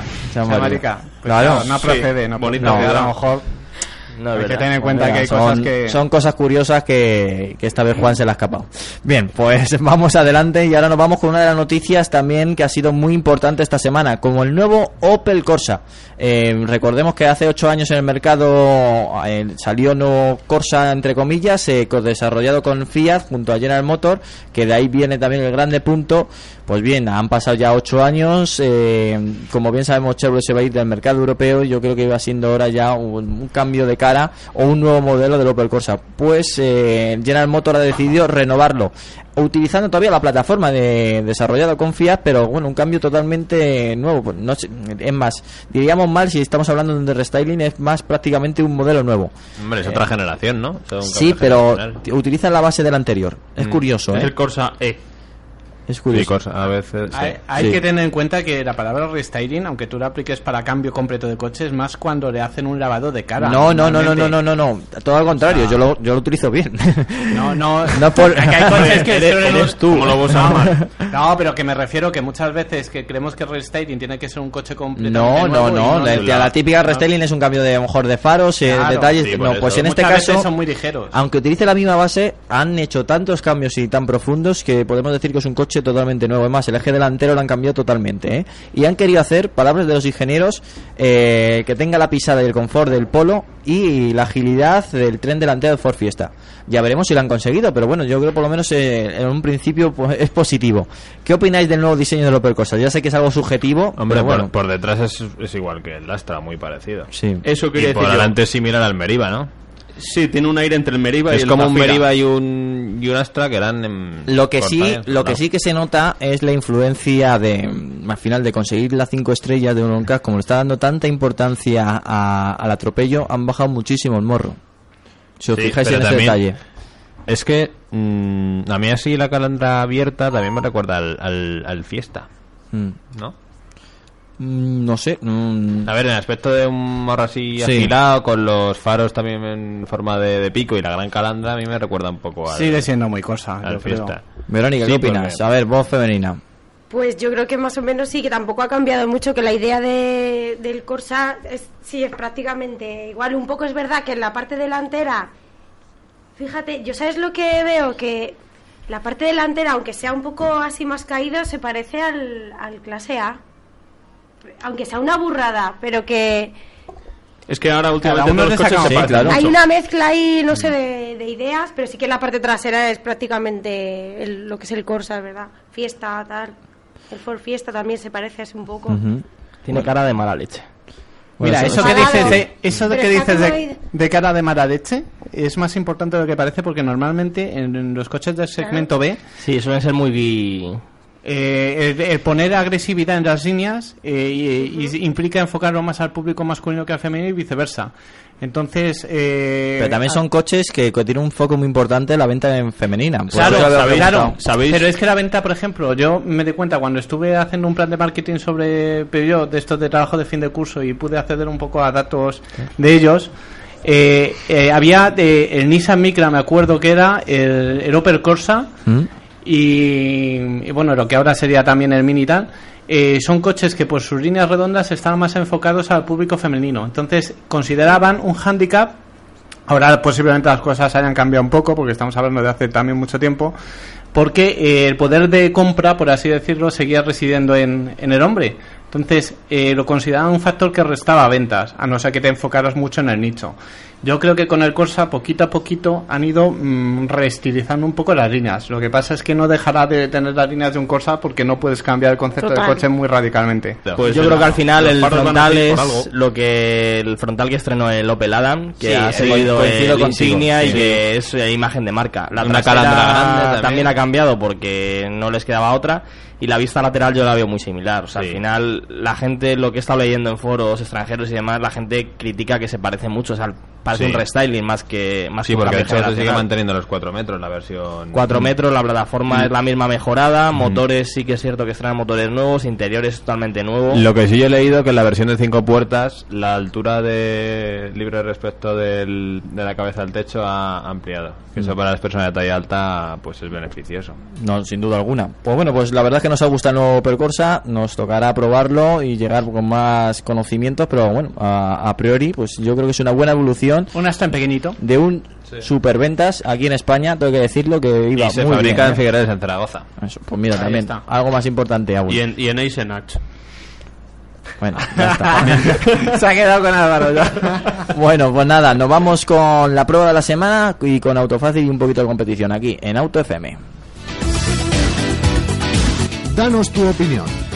autofm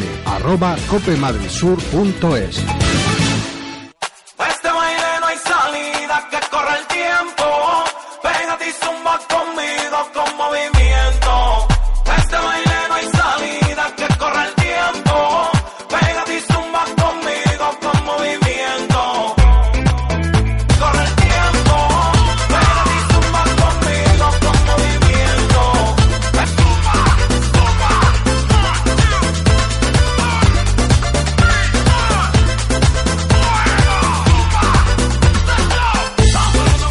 Bueno, seguimos aquí adelante, seguimos en Auto FM, vamos a seguir comentando cosas del motor, que sé que eh, es lo que quieres y al final es lo que nos exiges. Y nos vamos, eh, bueno, pues, eh, ¿qué os parece? ¿La prueba, de la, la prueba de la semana o nos vamos directamente con el buzón del oyente? Yo lo voy a hacer por lo que me digan. Yo mi me iría con la prueba de la semana. Venga, nos vamos con la prueba de la semana. Bueno, la prueba de la semana vamos a hablar del nuevo Mercedes Clase A, la versión 180 CDI con el paquete AMG. Bien, esta semana os traemos en el apartado de pruebas el nuevo Clase A.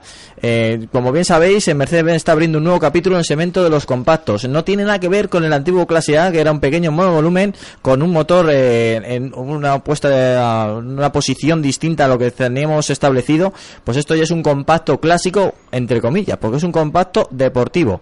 Un trabajo de diseño muy elaborado, eh, tiene motores muy eficientes, una versión deportiva AMG con un motor 2.0 que es, yo creo que es la referencia actualmente en el mercado.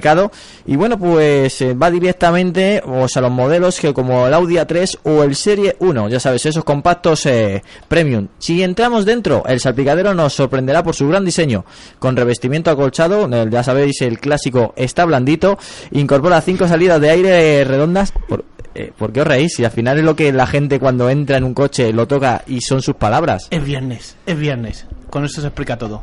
No, pero es verdad. Vamos a ver, yo lo que me gusta aquí en el programa es comentar lo que en- pueden entender desde una persona muy avanzada y muy friki, como bien dice Pablo, a una persona directamente que se ha ido a un coche a verlo y, lo toca y dice, oye, pues esto está muy blandito. Y, y- son las palabras que, ellos utilizan y son las frases. Y me parece bien, ¿eh? es total- totalmente comprensible.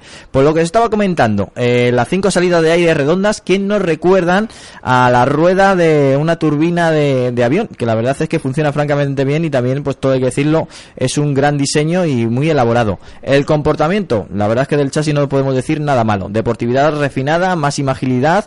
eh, sin duda alguna, Mercedes ha puesto toda la carne en el asador y le ha salido un compacto premium eh, perfectamente. Eh, yo creo que supera en comportamiento el Serie 1 y bueno, eh, una lucha ahí fraticida con el Audi A3 que no sé quién será el ganador, que ahora lo vamos a comentar.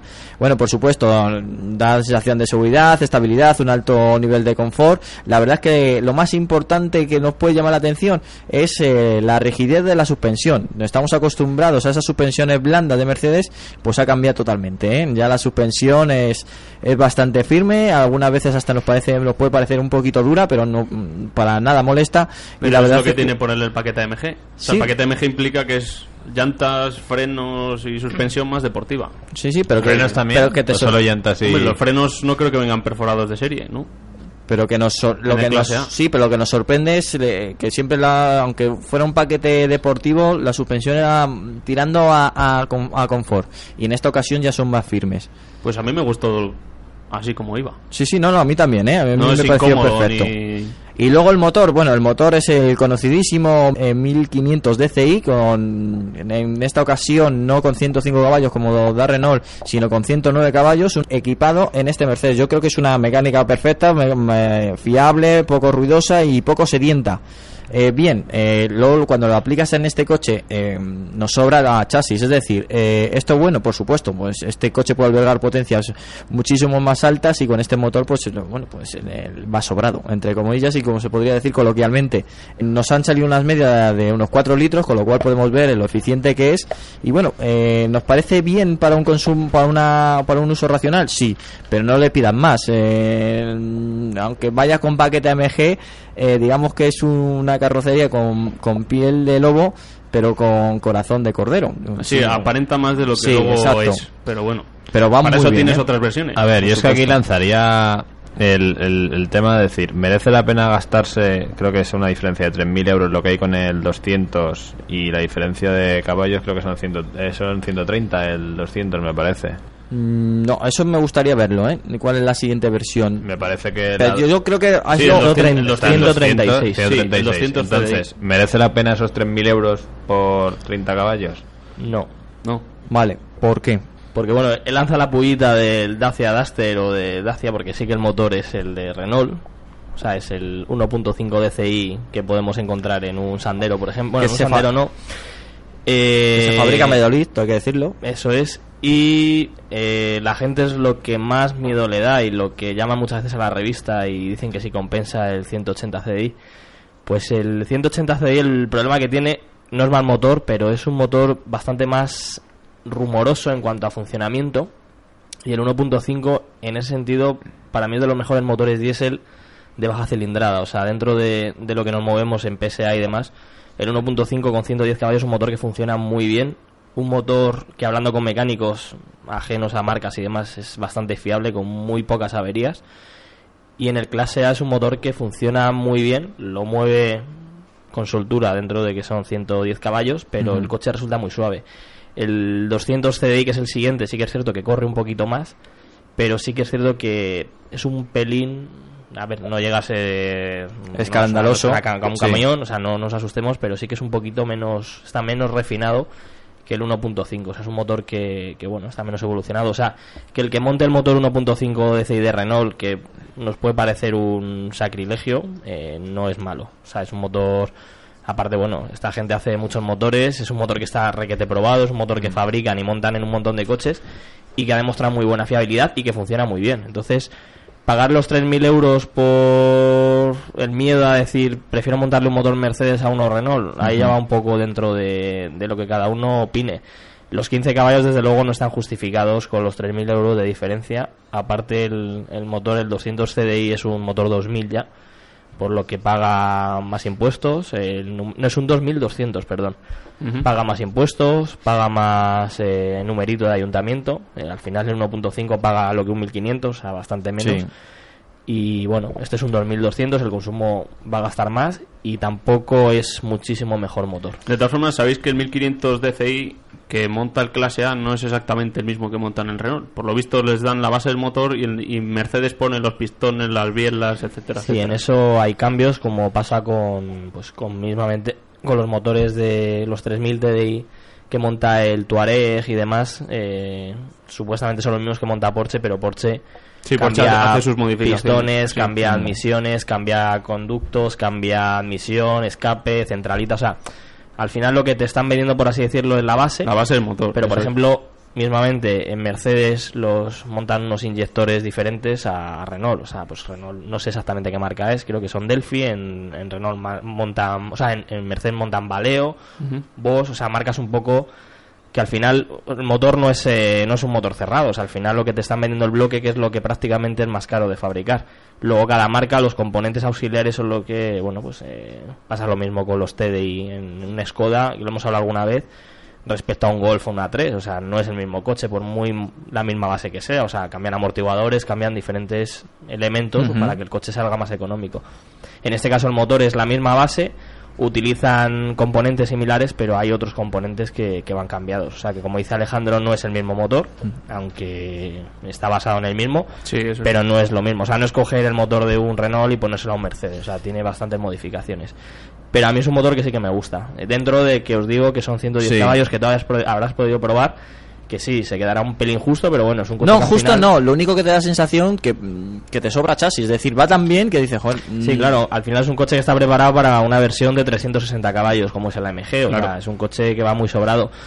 Aparte, hoy en día yo creo que con 110 caballos cualquier coche de los que se venden ahora van sobrados de chasis, porque bueno, Sí. ya los coches han evolucionado en cuanto a, a calidad, rodadura y comportamiento. Yo creo que 110 caballos cualquier coche aguanta de sobra. En este caso encima, pues bueno, siendo un Mercedes, con el tipo de suspensión que lleva, con el tipo de llantas, en este caso de AMG, suspensión, pues claro, va requete sobrado. Sí, sí. Claro, es que tienes un motor de unos caballos que eh, pueden mover un coche normal, pero luego llevas llanta 18, unas ruedas bastante anchas y bueno, al final eso eso te invita a coger un motor más potente porque dices, oye, Y una estética también muy claro, deportiva, corre ¿eh? menos de lo que esperaba, pues Los porque- relojes son también elaborados, muy deportivos. El interior es muy ju- multifunción de tres También. brazos. La verdad es que el, el interior interior han cambiado todo. No los tiene asientos y el cuero de los asientos tú tapas ahora mismo el símbolo de Mercedes y, y, Genial. y- y- no no y, y vuelves a 10 años atrás y no tiene nada que ver es una Hombre, es que evolución el de histórica algo está pasando en Sí, sí, Mercedes, no, no. este coche cumplido. Además tenemos que tener en cuenta, ya viendo las cifras, eh,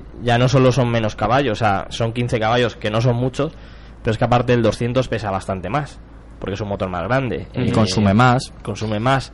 Las prestaciones son algo mejores, pero tampoco hay mucha diferencia. O sea, yo creo que mm, el, el 1.5 yo creo que es una opción De todas bastante formas, buena. eh, seguramente por lo que cuesta este modelo, eh, te vas a Volkswagen y tienes un Golf de 150. claro pero es distinto vamos No a la, aprecia- la apreciación Bueno, vamos a pero ver es un ¿Quién coche se de la compra misma categoría. no pero no es la misma cuidado no es la misma categoría Hombre, no esto estamos hablando de un coche premium y un Golf es eh, No, el Golf es... Coche para ir de punto A a punto B. no no no No, pero por ejemplo, o sea, el Golf es- está claro que es un segmento, o sea, está por debajo porque bueno, para eso está la 3. Está la 3 y el Serie 1, pero bueno, no está en el segmento, o sea, al final el, el coche de Bach, por así decirlo, que, que sería Claro. rival de este sería de la 3. Pues yo metería al Golf en el mismo saco. pues yo no Yo yo, no. no. es más eh, la clientela seguramente no, no Es más, tú ten en cuenta que un Golf, si te compras un 150, este son 26, 6, 25, por 2.000 euros más te compras un GTD, Fíjate. que viene hasta Con 184 arriba, con caballos. 184 caballos y bastante más equipado. Pues yo sería feliz con un GTD contra Sí, un ya lo sabemos. Ya, pero tú Sí, tienes ya. un Volkswagen y como en un, somos un país, como hemos hablado antes, Sí, de postureo. mola, pues, hombre, el Mercedes, a ver si que es cierto que estás pagando, es un Hay, buen coche, hay que ver, pero hay que ver la cara de Pablo en estos momentos hablando de Mercedes, Mercedes. al ¿eh? final... No, pero aparte yo creo que ya no La solamente ya- esta vez ya no solamente la marca, yo creo que está dando un plus más porque este clase A es algo Una diferente. pasada. Pero es que lo Aquí tenía lo que que hacer Mercedes es convertir un coche burgués en un coche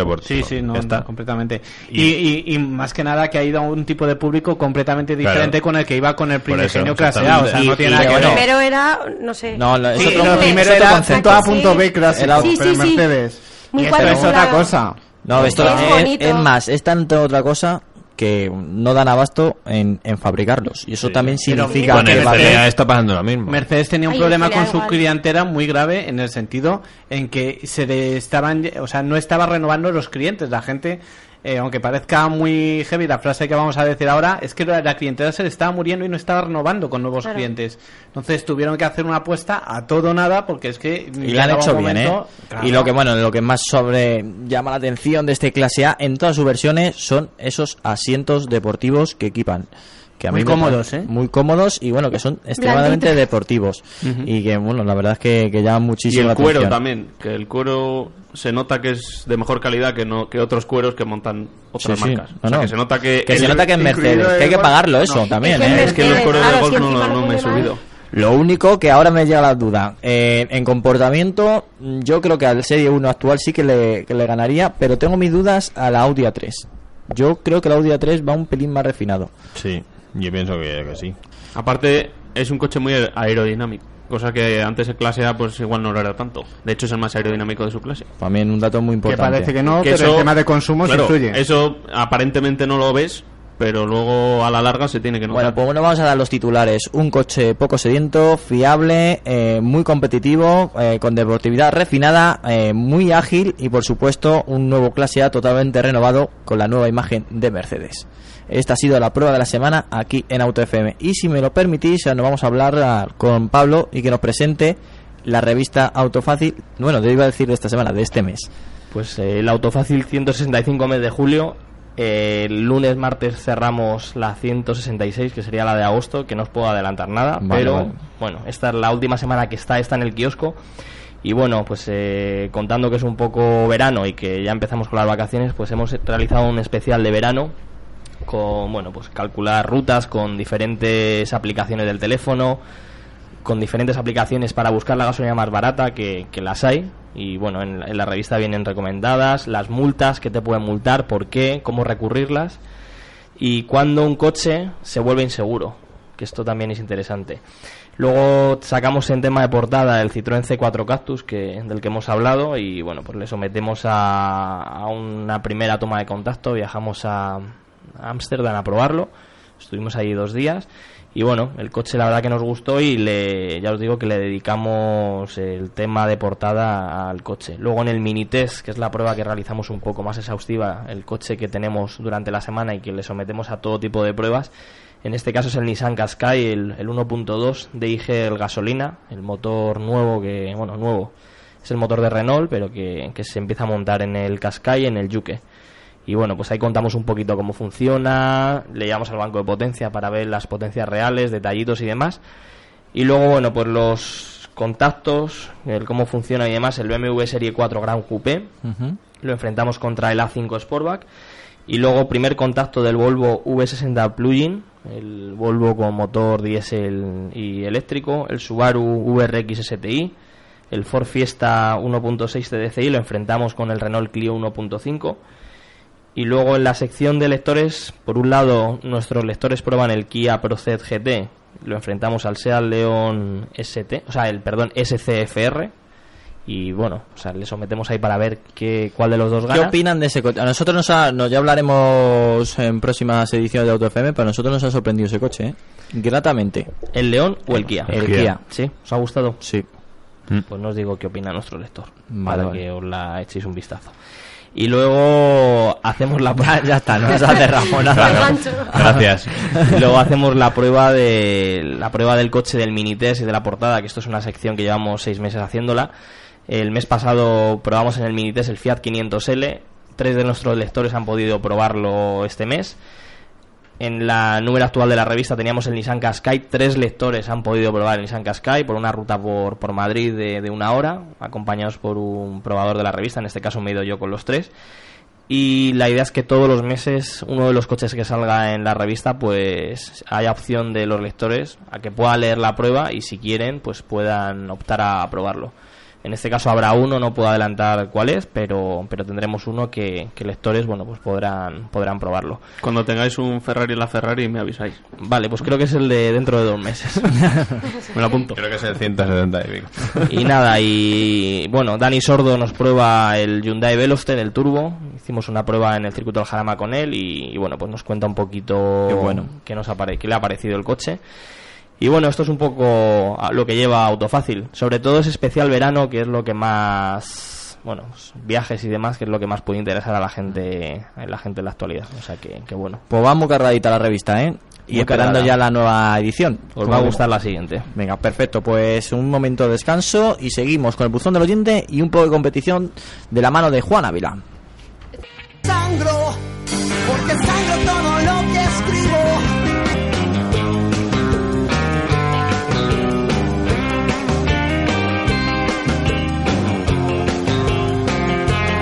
Bueno, seguimos adelante, vamos con la recta final del programa y nos vamos con el buzón del oyente. Y bueno, ya sabéis, los emails que nos mandáis a autofm.copemadrisur.es y esta vez hemos seleccionado el de Manuel. Hola, me llamo Manuel y estoy interesado en nuevo Peugeot 2008. He ido a verlo al concesionario y me ha encantado. La opción mecánica que he elegido es el 1.6 HDI de 110 caballos. Me nos pregunta, ¿me recomendáis la compra? Eh, bueno, por supuesto, siempre nos dicen cosas agradables nuestros oyentes. Muchas gracias por seguir eh, con esta labor que tan importante importante que estáis haciendo y no me pierdo ningún programa vuestro. Pues muchísimas gracias, Manuel. Pues eh, a el- la versión que has elegido, el 2008 con el motor 1.6 H de 110 caballos, pensamos que es una opción muy equilibrada, que por supuesto no te vas a quedar sin potencia y para mover el 2008 está perfectamente configurada y aceptada. Muy, eh, si el 2008 te ha gustado, yo creo que al final eh, estás buscando un SUV, eh, tampoco un coche muy elevado, porque el 2008 es un SUV, pero no es el típico coche elevado con estética de todoterreno, sino pues eh, tiene más, más altura que mm, entre el suelo y el chasis que un 208, pero bueno, yo creo que es de los SUV más, más berlina o más compacto que hay en el mercado. Con lo cual, si te ha gustado, ya te has sentado en él, eh, nosotros siempre te recomendamos, eh, o recomendamos a nuestros oyentes que se den una vuelta también con él, probarlo. probarlo y que, y que disfruten pues, dinámicamente del coche, que se vean bien eh, y sobre todo en estos en estos Peugeot tan peculiares que al final cuando coges el- la posición de- del volante va súper cómodo, pero también hay que probarlo porque es un concepto totalmente distinto a lo que te- estamos acostumbrados con ese volante tan pequeñito. Pues en el momento que hagas eso y te siga gustando, porque estamos seguros que te va a gustar, pues adelante, haz la compra que no te vas a De equivocar. todas formas, yo quería hacer una puntualización. El Sí. 1600 EHDI no, no tiene 115 caballos. Pues será el EHD y si se habrá equivocado nuestro nuestro oyente. Bueno, pues se refería a igual que es el único El que que está en tiene venta. 110 sí. es el 1200 THP. No, no, no. o sea, yo nada- yo creo que, ver. El 1600 lo hay con 92 y 115. pues será el 115, Ah. el HDI, EHDI. Pero bueno, no le habrán dicho más o menos al concesionario que tiene 110 y, y es lo que nos habrá escrito. A ver, luego es que lo de la potencia es lo de siempre. Sí. Mm, ¿Qué más da? Como si tiene 5.000 caballos. Pero si luego es cómo vaya el coche. Si el coche va bien, Sí, no, se no, mueve bien y se tal, mueve bien. pues- Con esa potencia seguro que se mueve bien y aparte que es un motor que muy conocido y que yo creo también es referencia junto al 1500 DCI en, en consumos y en fiabilidad. Yo, si mientras vea la instrumentación, yo creo que es un coche interesante. Eh, dudo que la pueda ver porque es complicada ver la instrumentación. Esto es De una todas cosa maneras, que siempre tú, he criticado. tú la has cogido manía, ¿eh? No, Es famosa la postura de Pablo sobre. no, pero sobre Yo, yo, yo volante. sí lo he conseguido y he ido muy cómodo en ese coche. Y es más, em, me encanta El volante la- el quizá un volante. poco pequeño. No, pero el volante es la bonito. altura de donde lo llevas, Antonio. Yo muy bajo. O sea, a la Parece altura de de... Las rodillas. Yo lo muy bajo, sí, muy bajo lo llevo. No, las rodillas no, pero lo llevo más bajo de un coche normal. Pero también es que la posición de ese vehículo es distinto. Pues a mí un coche que me tenga que adaptar yo a él y no el coche a mí, ¿Sabéis? Esto Es un concepto distinto, es pues una sí, cosa no, que me sí, gustaría sí decir a, puede- la- a las marcas, pero por ejemplo, estaría bien que en vez de ser que el asiento se mueva respecto al volante y los pedales, sea el volante y los pedales, como hacen en el Ferrari y la Ferrari. En el Ferrari y la Ferrari, por el asiento va fijo al coche y tú lo que mueves es el volante y los pedales. Pero eso, vamos a ver, eso normalmente se hace por un- cuestiones de otra índole. O sea, no es, es No, pero es preferible por, por mover el coger- por asiento. poner la posición perfecta. Ya, pero yo piloto creo, a ver, es más, conductor. es preferible que tú puedas manejar el asiento a que tú Sí, puedas de todas manejar. maneras que manejas también los pedales. Es que es un problema. Claro, es más por altura. o sea- la ergonomía no va. Por eso se, se mueven los pedales. Porque pero eh, es más coches, complejo, sí, pero que eso- te queda el volante muy cerca, Sí, pero mover unos, lejos. sí, pero mover unos pedales actualmente es una inversión eh, económica. Mira, si son no- todos electrónicos. Sí, Ya, pero pero ya no llevan cable. Ya no tienen ningún el misterio. embrague yo creo que sigue llevando. Yo siempre he cable, puesto ¿eh? el ejemplo, yo he tenido un Smart hasta que me lo robaron y, y el Smart ni tenía ajuste de volante, o sea, ni altura ni profundidad y el asiento se desplazaba, no había reglaje de altura. Pues podía ir una persona de un metro cuarenta y una persona de 2 metros 12 y veían el cuadro instrumentos, veían el coche, podían conducir los retrovisores y demás. O sea, la ergonomía estaba resuelta simplemente con desplazar el asiento hacia adelante o hacia atrás. Me sorprende que haya coches que con múltiples reglajes que tengan no seas capaz de llevar una postura, ya no digo cómoda, sino correcta. Porque puedes ir cómodo, pero, pero es que correcta. O sea, que tenga buena visibilidad del cuadro, que veas bien por los retrovisores, que no se te canse la espalda. El reto de la próxima temporada en Auto FM va a ser eh, conseguir que vaya en un 208, un 2008 o un 308 cómodamente Pablo García. Si voy cómodo, Pues es lo un malo buen es que me voy, me voy perdiendo la mitad de la información. Bueno, pues Luego- lo vamos a intentar y estoy seguro que lo vamos a A conseguir. ver, yo- Si no es criticar por criticar, es. No, no, que es sí, que- algo- que me parece- Claro, es una Es cosa, más- vamos a ver, el otro día en el, I- en el i3 me hice el viaje, lleva una pantalla, lleva... Y es que vas viendo todo, o sea, es que no ha habido coche que me haya subido que no vea Bueno, miento, el Honda Civic sí que es cierto que también, dependiendo de cómo me ponga la, Sí, la porque tiene velocidad, la esa veo, vale. imagen 3D. Pero que me esté perdiendo lo que lleva un ordenador de a bordo, el kilómetro, cuenta kilómetros parcial, incluso la Las velocidad, las revoluciones. sí. Joder, es que son cosas que dice, bueno, mm, Yo- a yo lo ve- mejor es que yo estoy mal hecho, pero La idea, veo- la idea de ponerlo diferente a otro coche me parece bien, pero si Es un atrevimiento. se hace, claro, si se hace tiene que estar bien hecho para todo el mundo. es que va a llegar una marca que vaya a sacar el asiento en el centro y los pedales a la izquierda y, y vas a tener que conducir de lado y vas a decir Como "Es que en esto el es diseño como el dirás tú, Defender, bueno, ¿no? Como el Defender que dirás tú, el es que esto es desplazado". el nuevo sistema de no sé qué vas a decir joder qué guay Yo he conducido un Defender y vas pegado a la ventanilla con los pedales más a la izquierda o más a la derecha, según, o sea según el lado. yo creo que no es tan difícil hacerlo bien o sea de, de todas maneras es uno de los modelos de Peugeot que más se está vendiendo y a mí el eso- coche estéticamente me gusta me parece un coche muy bonito me parece un coche que tiene un motor Y como- yo creo que la cuestión de precio mm, sería valo- es como todo en estos tipo en este tipo de modelos híbridos hay que valorar yo creo que varias cosas. Una es la- eh, las prestaciones otra es el tamaño y la relación con el precio que guarda con alternativas comparables en el segmento inmediatamente superior. Y es ahí donde le podríamos dar alguna pista. Eh, a lo mejor él quiere que también le demos idea de si dentro de sus re- referentes o su competencia es un coche que recomendaríamos o, o le damos alternativas diferentes. Bueno, eh, la alternativa yo creo que es eh, pues la competencia también francesa. eh, estamos hablando del Captur o si no del Juke. Pero también tengo que decir que el 2008 Chevrolet Trax. es un concepto, sí, pero es un concepto distinto. Porque es más, be- bueno, no me iba a decir más berrina, pero más, más urbano elevado que... Pues que- el Juke, entonces, sí, pero eh, sí, tiene más estética todoterreno. El 2008 no. El que- 2008 el es yo, yo es que haría una sí. diferenciación. El concepto que han apostado Renault y Peugeot es diferente. No, pero, pero, pero, por ejemplo, Renault también. Es más el más concepto a, Pero a alto terreno. es- el 2008 es, es distinto. Es como, yo lo diría, es como la versión Crossroad, ¿no? Que muchas Sí, veces es había más- de los de los familiares una versión Pues un la que hemos, la que hemos, la que hemos eh, comentado del C5. Claro, yo creo que gana, hay una cosa que sí que ganan este tipo de versiones sobre un, un SUP más natural y es que al ir un poco más pegado al, al suelo, la estabilidad normalmente eh, gana enteros. Entonces, si vas a hacer más kilómetros por carretera que sacándolo fuera de pista, pues está claro que puede ser una alternativa más valorable a lo mejor que lo que sea un Juke, un Capture o competencia similar, ¿no? Entonces depende yo del uso que que, le vaya a dar. yo creo que Peugeot ha hecho un estudio de mercado y lo que tenía claro es que tenían que ir más elevado, que, que también valoran mucho la gente que compra este tipo de coches es la capacidad, ha aumentado un 208 y, y luego una estética pues distinta a una berlina normal y la ha conseguido también el 2008 y el resto es superfluo y se lo han quitado de encima. Al final lo que han hecho las marcas es, yo creo que son coches que, que generan mucho beneficio y muy poco gasto. Porque al final pasa lo mismo con el, con el Renault Captur. Eh, está basado en un Clio.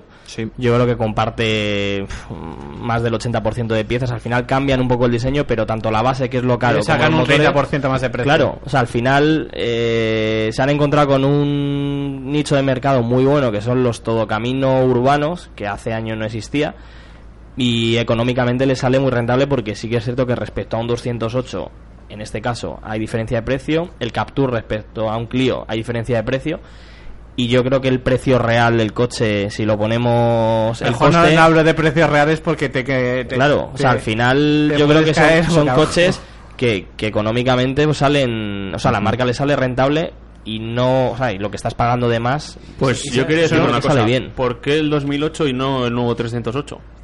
Porque es un coche que... Sí, pero ya es otro, el mi- pero es otro concepto totalmente distinto. Pero ¿eh? entonces, ¿para qué necesita el 2008? Quiero decir... Es que Porque es ahí un es, coche- donde voy, donde yo coche que- va- El que valorar. 308 es más moderno, cuesta Pero solo el- 800 euros más y... La, la versi- estamos hablando de la versión Ya, pero ya es familiar, imagen. ¿no? No, no, el normal. Sí, El pero es, normal, es ah, bueno, imagen. es que- Esto es un Claro, rollo. es otro esto de lo que vender como un rollo, pues, eh, para ir al campo, A mí es rollo. que no, pero si no se puede, si es que la gente está empeñada en ir al campo. Ya, y pero, no, pero tampoco vas a ver, cuando un 2008 tampoco vas a cruzar un monte. Pues ya, por pero eso es rollo de, eso- es eso rollo de poder el coger. del 308. Pero es rollo de coger, de montar la rueda de la bici y poderla cargarla atrás. Ir a- es, es coche de. Versatilidad Seguramente se sea llama. Sí, seguramente sea más grande el 308 que el 2008. Bueno, y Seguramente ¿no? Es un Es más mira, grande. Sí, pero Yo es un coche donde, donde podría distinto. tener la duda, yo Eh, creo, claro que es distinto. es en la versión familiar del 308. que No, pero ya, está eso muy- ya se va de precios. Claro, entonces la pregunta que podríamos plantear es ¿cuánto de más tiene de Bueno, que nos estamos desviando. Pues, eh, 3.000 a. Manuel le 1.000 decimos que, la, que lo pruebe y si... Y si ve la instrumentación, que se lo compre. Bueno, pues ya está. Hala, nosotros estamos Esto- seguros que lo va a este ver. es como todo, que lo pruebe sobre todo. Que lo pruebe, que a nosotros se lo recomendamos. Motor fiable, motor de poco, poco consumo, un motor también muy avanzado, el la, pos- EHDI. la postura típica, pero Y, seguramente y el 2008 creemos que de- también es una opción bastante bastante buena y bueno, es un coche que también nos ha gustado mucho aquí en Auto FM. Y ahora nos vamos con la Fórmula 1.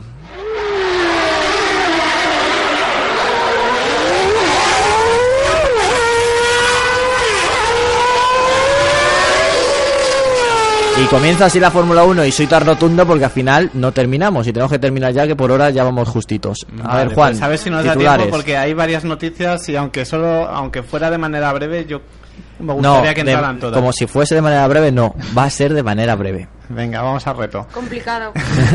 Juan. Pero vamos a ver qué mala fama ya acumulamos. por Bueno, Dios. Juan, Sí, sí. Juan, Venga, tiempo, eh, tiempo. Venga, Juan, vamos, estás vamos- perdiendo vamos tiempo, a lo ¿eh? importante. Eh, mm, hay varias noticias que han salido esta semana, todas importantes. Una de ellas, yo creo que la que más ha, sorprendido ha sido la, el, el supuesto cese, porque eh, todavía está ahí, de, Luca- eh, de Marmorini como mm, jefe del departamento de motores de Ferrari. Recordemos que la apuesta de Ferrari este año ha sido más bien pobre, por no decir un fracaso rotundo en comparación con sus rivales. Y, Marco Mattiacci llegó a Ferrari dispuesto a rehacer el equipo entero. O sea, dijo que no tenía miedo a hacer un cambio y que apostaba más por cambiar el equipo, a hacer una revolución, que por dejar que las cosas continuaran como estaban. En principio no sería la única, el único movimiento importante. Se ha comentado también que han, eh, han fichado a 10 ingenieros del equipo Mercedes. Normalmente los, los equipos tienden a fichar siempre eh, dentro de los equipos que triunfan. Lógicamente las referencias en este caso serían Mercedes y Red Bull. Mercedes en el apartado de motores y Red Bull en el aerodinámico. Y parece que ha echado la caña mm, Ferrari allí. Lauda ha salido diciendo que no son personal clave, o sea, es, es decir, que, que se pueden permitir el, el lujo de su ausencia, pero sí es cierto que seguramente llegarán a Ferrari con muchísima información sobre el motor Mercedes, que a día de hoy es el que domina el campeonato. Como la colocación del turbo, que Por ya hablamos en su día. Tamaño, eh, diseño del propulsor de las partes que lo componen, pues todo esto, mm, que parece una tontería, eh, el hecho No, de que no tiene- fichen, no es ninguna tontería. que fichen a 10 ingenieros de Mercedes significa que le van a dar un revolcón al motor, entre otras cosas porque su, dise- su, su jefe del departamento de motores desaparece y un jefe de motores del departamento de motores, perdona, al que yo le tenía una especial manía, porque cuando salió de, o sea, cuando sustituyó a Gilles Simon ¿Le pusiste una vela negra? Sí, eh, nunca, eh, a ver, no, no es que no me gustara, pero es que yo creo que Ferrari, una de las cosas que siempre había presumido su fundador, Don Enzo, era que ellos hacían motores, no, no eran no eran carroceristas ni aquello, ni equipos que se dedicaban a hacer un poco el diseño de la, de la aerodinámica, de la de toda la parte que, que colinda con el motor, ¿no? Él decía que hacía- eran un equipo completo y hacían su motor y los motores Ferrari eran los mejores. Eh, justo cuando llega la época de los motores, el motor Ferrari es el peor. Entonces, Qué casualidad. casualidad. Eh, para mí es un, es un hombre que cuando fichó por Toyota, que estuvo cinco años allí, hizo el peor motor de la parrilla, a excepción de Cosworth. Pero no lo hizo él. Sí, hombre, eh, no es que O vas a ver nunca, nunca lo ¿sabes hace una sola decir? persona, o sea, Pero pero, es el responsable Sí. máximo del departamento sí. de motores. Entonces, fue el peor motor de la parrilla. Entonces, me sorprendió bastante que en el 2009 lo repescaran, porque eh, no había destacado ni cuando tuvo que sustituir a Gilles Simons y, y el anterior responsable, Luca Marmorini, eh, ni tampoco, oh, perdón, Mart- Martinelli, y, y tampoco ha sido alguien que cuando fichó por Toyota destacara en ese aspecto. Entonces, eh, su recuperación me pareció un error de bastante calado. Ahora, con la supuesta marcha, parece que se corrige ese detalle. Y eh, no va a ser el único movimiento porque también se rumorea que lo tan deseado por todos los aficionados de Ferrari, de Fernando, etcétera, etcétera, es eh, el fichaje de Ross Brown como mano derecha de, de Marco es Sigue- una- Siguiente titular. Vale. Espera, Juan, yo quería, pre- yo quería preguntarte una cosa que Es que seguramente quizás sea, es de lo más importante. Seguramente Ah, vale, sea vale. noticia. ¿Qué pasa con Raikkonen? O sea, ¿le van, ¿le van a sustituir? ¿Quién le va a sustituir? ¿Cómo A le van a sustituir? eh, ¿Lo sabes? O- Ma- o sea, quiero Matiachi, decir, ¿se no, sabe ya Matiachi ha o- dicho que en el apartado de pilotos no va a tocar nada. Eso en principio a priori parece una declaración de intenciones sobre Sí. la continuidad de Raikkonen. Sí. Ahora, también de aquí a un año todavía queda media temporada. No, no, no, no, espera, espera. Y espera. ya Mi se había hablado de del accidente, no por, Ah, no, no por, el sustituir a accidente. Raikkonen definitivamente. A ver, eh, en principio no parecía nada suficientemente grave como para perderse el próximo Gran Premio. Mm, a priori debería seguir conduciendo él. Vale. Si no, se había barajado la posibilidad de coger a, a Just Bianchi de Marusia, Ujú. subirle, eh, también a David de Rigón, uno de sus probadores, y como no también, lógicamente, de, de Pedro de la Rosa. Mm, en principio no debería haber problema, repito, pero hasta que no llegue el Gran Premio y haga los libres no se sabrá, porque esto fue como lo de Checo Pérez cuando el accidente en Mónaco, Sí, que sí. al siguiente Gran Premio parecía que estaba bien y se tuvo que, que bajar. Así que en ese momento lo sabremos. Lo más importante es lo de Ross Brown, repito, y, Sí. y, y su- la supuesta marcha de, de Marmorini del equipo eh, Ferrari. Eh, también eh, han salido, no sé si habéis visto fotos de las pruebas con las llantas de 18 pulgadas. Sí. Eh, eh, ha sido un poco espectacular. Este es un tema más comercial que otra cosa, pero que quieren implantar en la Fórmula 1 porque los fabricantes de neumáticos, cuando se encuentran que están haciendo neumáticos para Fórmula 1, tiene poco traslado a la imagen comercial después en la calle. Cuando tú ves ruedas de 13, 14 pulgadas y ves en la calle Es eh, que ruedas de que- 15, 16, 17, Creo que ya 18. no quedan coches en el mercado que ven con llanta. Claro. 13. Bueno, igual sí, algún picanto, algún coche muy urbano o pequeño. pero pero Pero no, que no, vamos. que no. entonces el concepto es el- el co- ¿El Tuaveo que llantas lleva? ¿14? ¿O 15? 15. Es que ya estamos... Bueno, los urbanos ya... Hasta Pero los es que el, 15. el Aveo claro. nuevo lleva 17, hasta Por eso. 17. Es que Claro, ya... por eso que es una cosa que está como en descompensación con lo que se ve en la calle.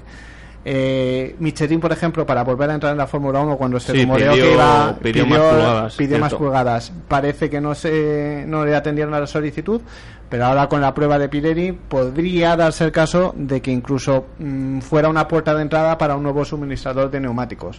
O sea que todo Pues a mí me parecería muy bien. todo sería muy interesante ver cómo... Lo que pasa es que se pierde un poco el aspecto clásico de los Fórmula 1 con, el- con la llanta pequeña Sí, y el pero ya se ha perdido el sonido del motor, pues Sí, ya bueno, esto es como todo, ya va... de perdidos al río, ya da de igual. perdidos ya- al río. También más noticias que no se nos deben escapar. El tema del freak, en que eh, siempre llega cuando se llega a mitad de temporada. Eh, eh, Eccleston saca la varita, eh, hace una visita a la FIA y dice aquí hay algo que tenemos que tocar para que vuelva a haber un poco de emoción.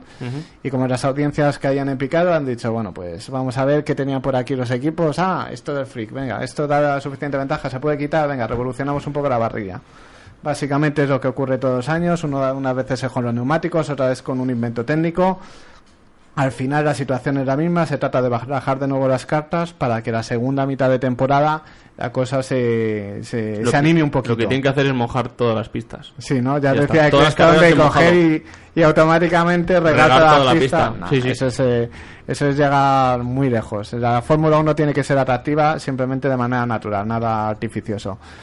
Eh, después, que no se nos pase, Carlos Sainz y Caterham. Eh, se dice, se comenta, se rumorea, incluso Junior, el propio, supuesto, en- ¿no? el propio Carlos Sainz Jr. lo ha dicho. eh, que existe la opción de que además de completar la temporada en las World Series tenga una oportunidad en el equipo Caterham. Eh, ¿A qué viene todo esto? Pues eh, Red Bull ya lo hizo en el pasado con Randy Ricardo, o Richardo como Ricardo. Ricardo eh, en el equipo HRT. Entonces, eh, suelen, en, en este sentido, como han visto que la apuesta eh, a largo plazo les ha salido beneficiosa porque está ahí peleando con Vettel y superándole, de hecho, han debido pensar la misma situación. ¿Qué sucede? Pues que a lo mejor por un importe razonable puedes permitirte montar a Carlos Sainz Jr. en, en el equipo Caterham y que uno de los pilotos que a lo mejor no está cumpliendo con los pagos acordados, como pasó en HRT, pues ceda su asiento. Eh, ¿Es beneficioso o no para entrar a- para Carlos Sainz entrar a la mitad de temporada en un equipo como Caterham, eh, que Sí, es de cola seguro de la sí. Para acumular kilómetros, seguro Claro. que sí. La cuestión es, eh, depende contra quién le toque. Si le toca contra Marcus Ericsson, yo lo veo más equilibrado y que posiblemente a final de año le pueda salir bien la apuesta. Si lo veo contra Kobayashi, eh, Kobayashi no es nada manco y a lo mejor le va a costar más que a Ricardo con, con Yuchi. Bueno, pero eso también es bueno. Sí, no, hombre, eh, si quieres Se ser un, piloto, más.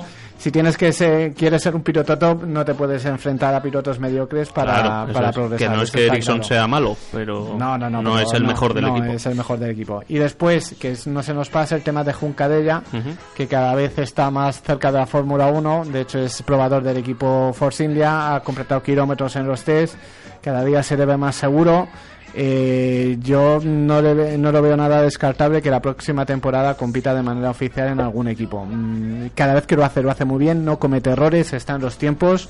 Se quedó en los anteriores lib- libres a tres décimas, menos de tres décimas de Sergio Pérez, ahí es nada.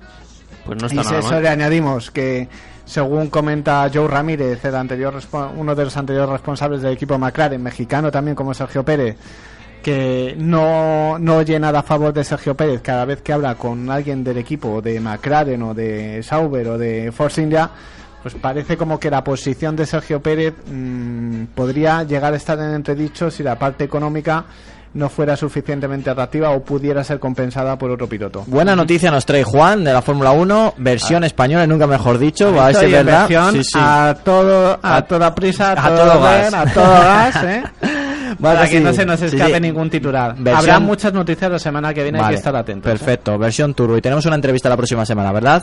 Eh, sí, vale, ya lo iremos concretando. Vale, pero sí perfecto, parece- perfecto. Bueno, pues esto ha sido el penúltimo programa de la temporada aquí en Auto FM. El próximo viernes terminamos temporada, no te lo pierdas, que vamos a hacer un especial de una marca que seguro que te va a gustar. Y bueno, vamos a hacer pues la despedida como Dios manda aquí a todos nuestros oyentes. Pues muchísimas gracias por aguantarnos, por estar ahí detrás del receptor y como siempre os decimos, poneros el cinturón y disfrutar de esta semana.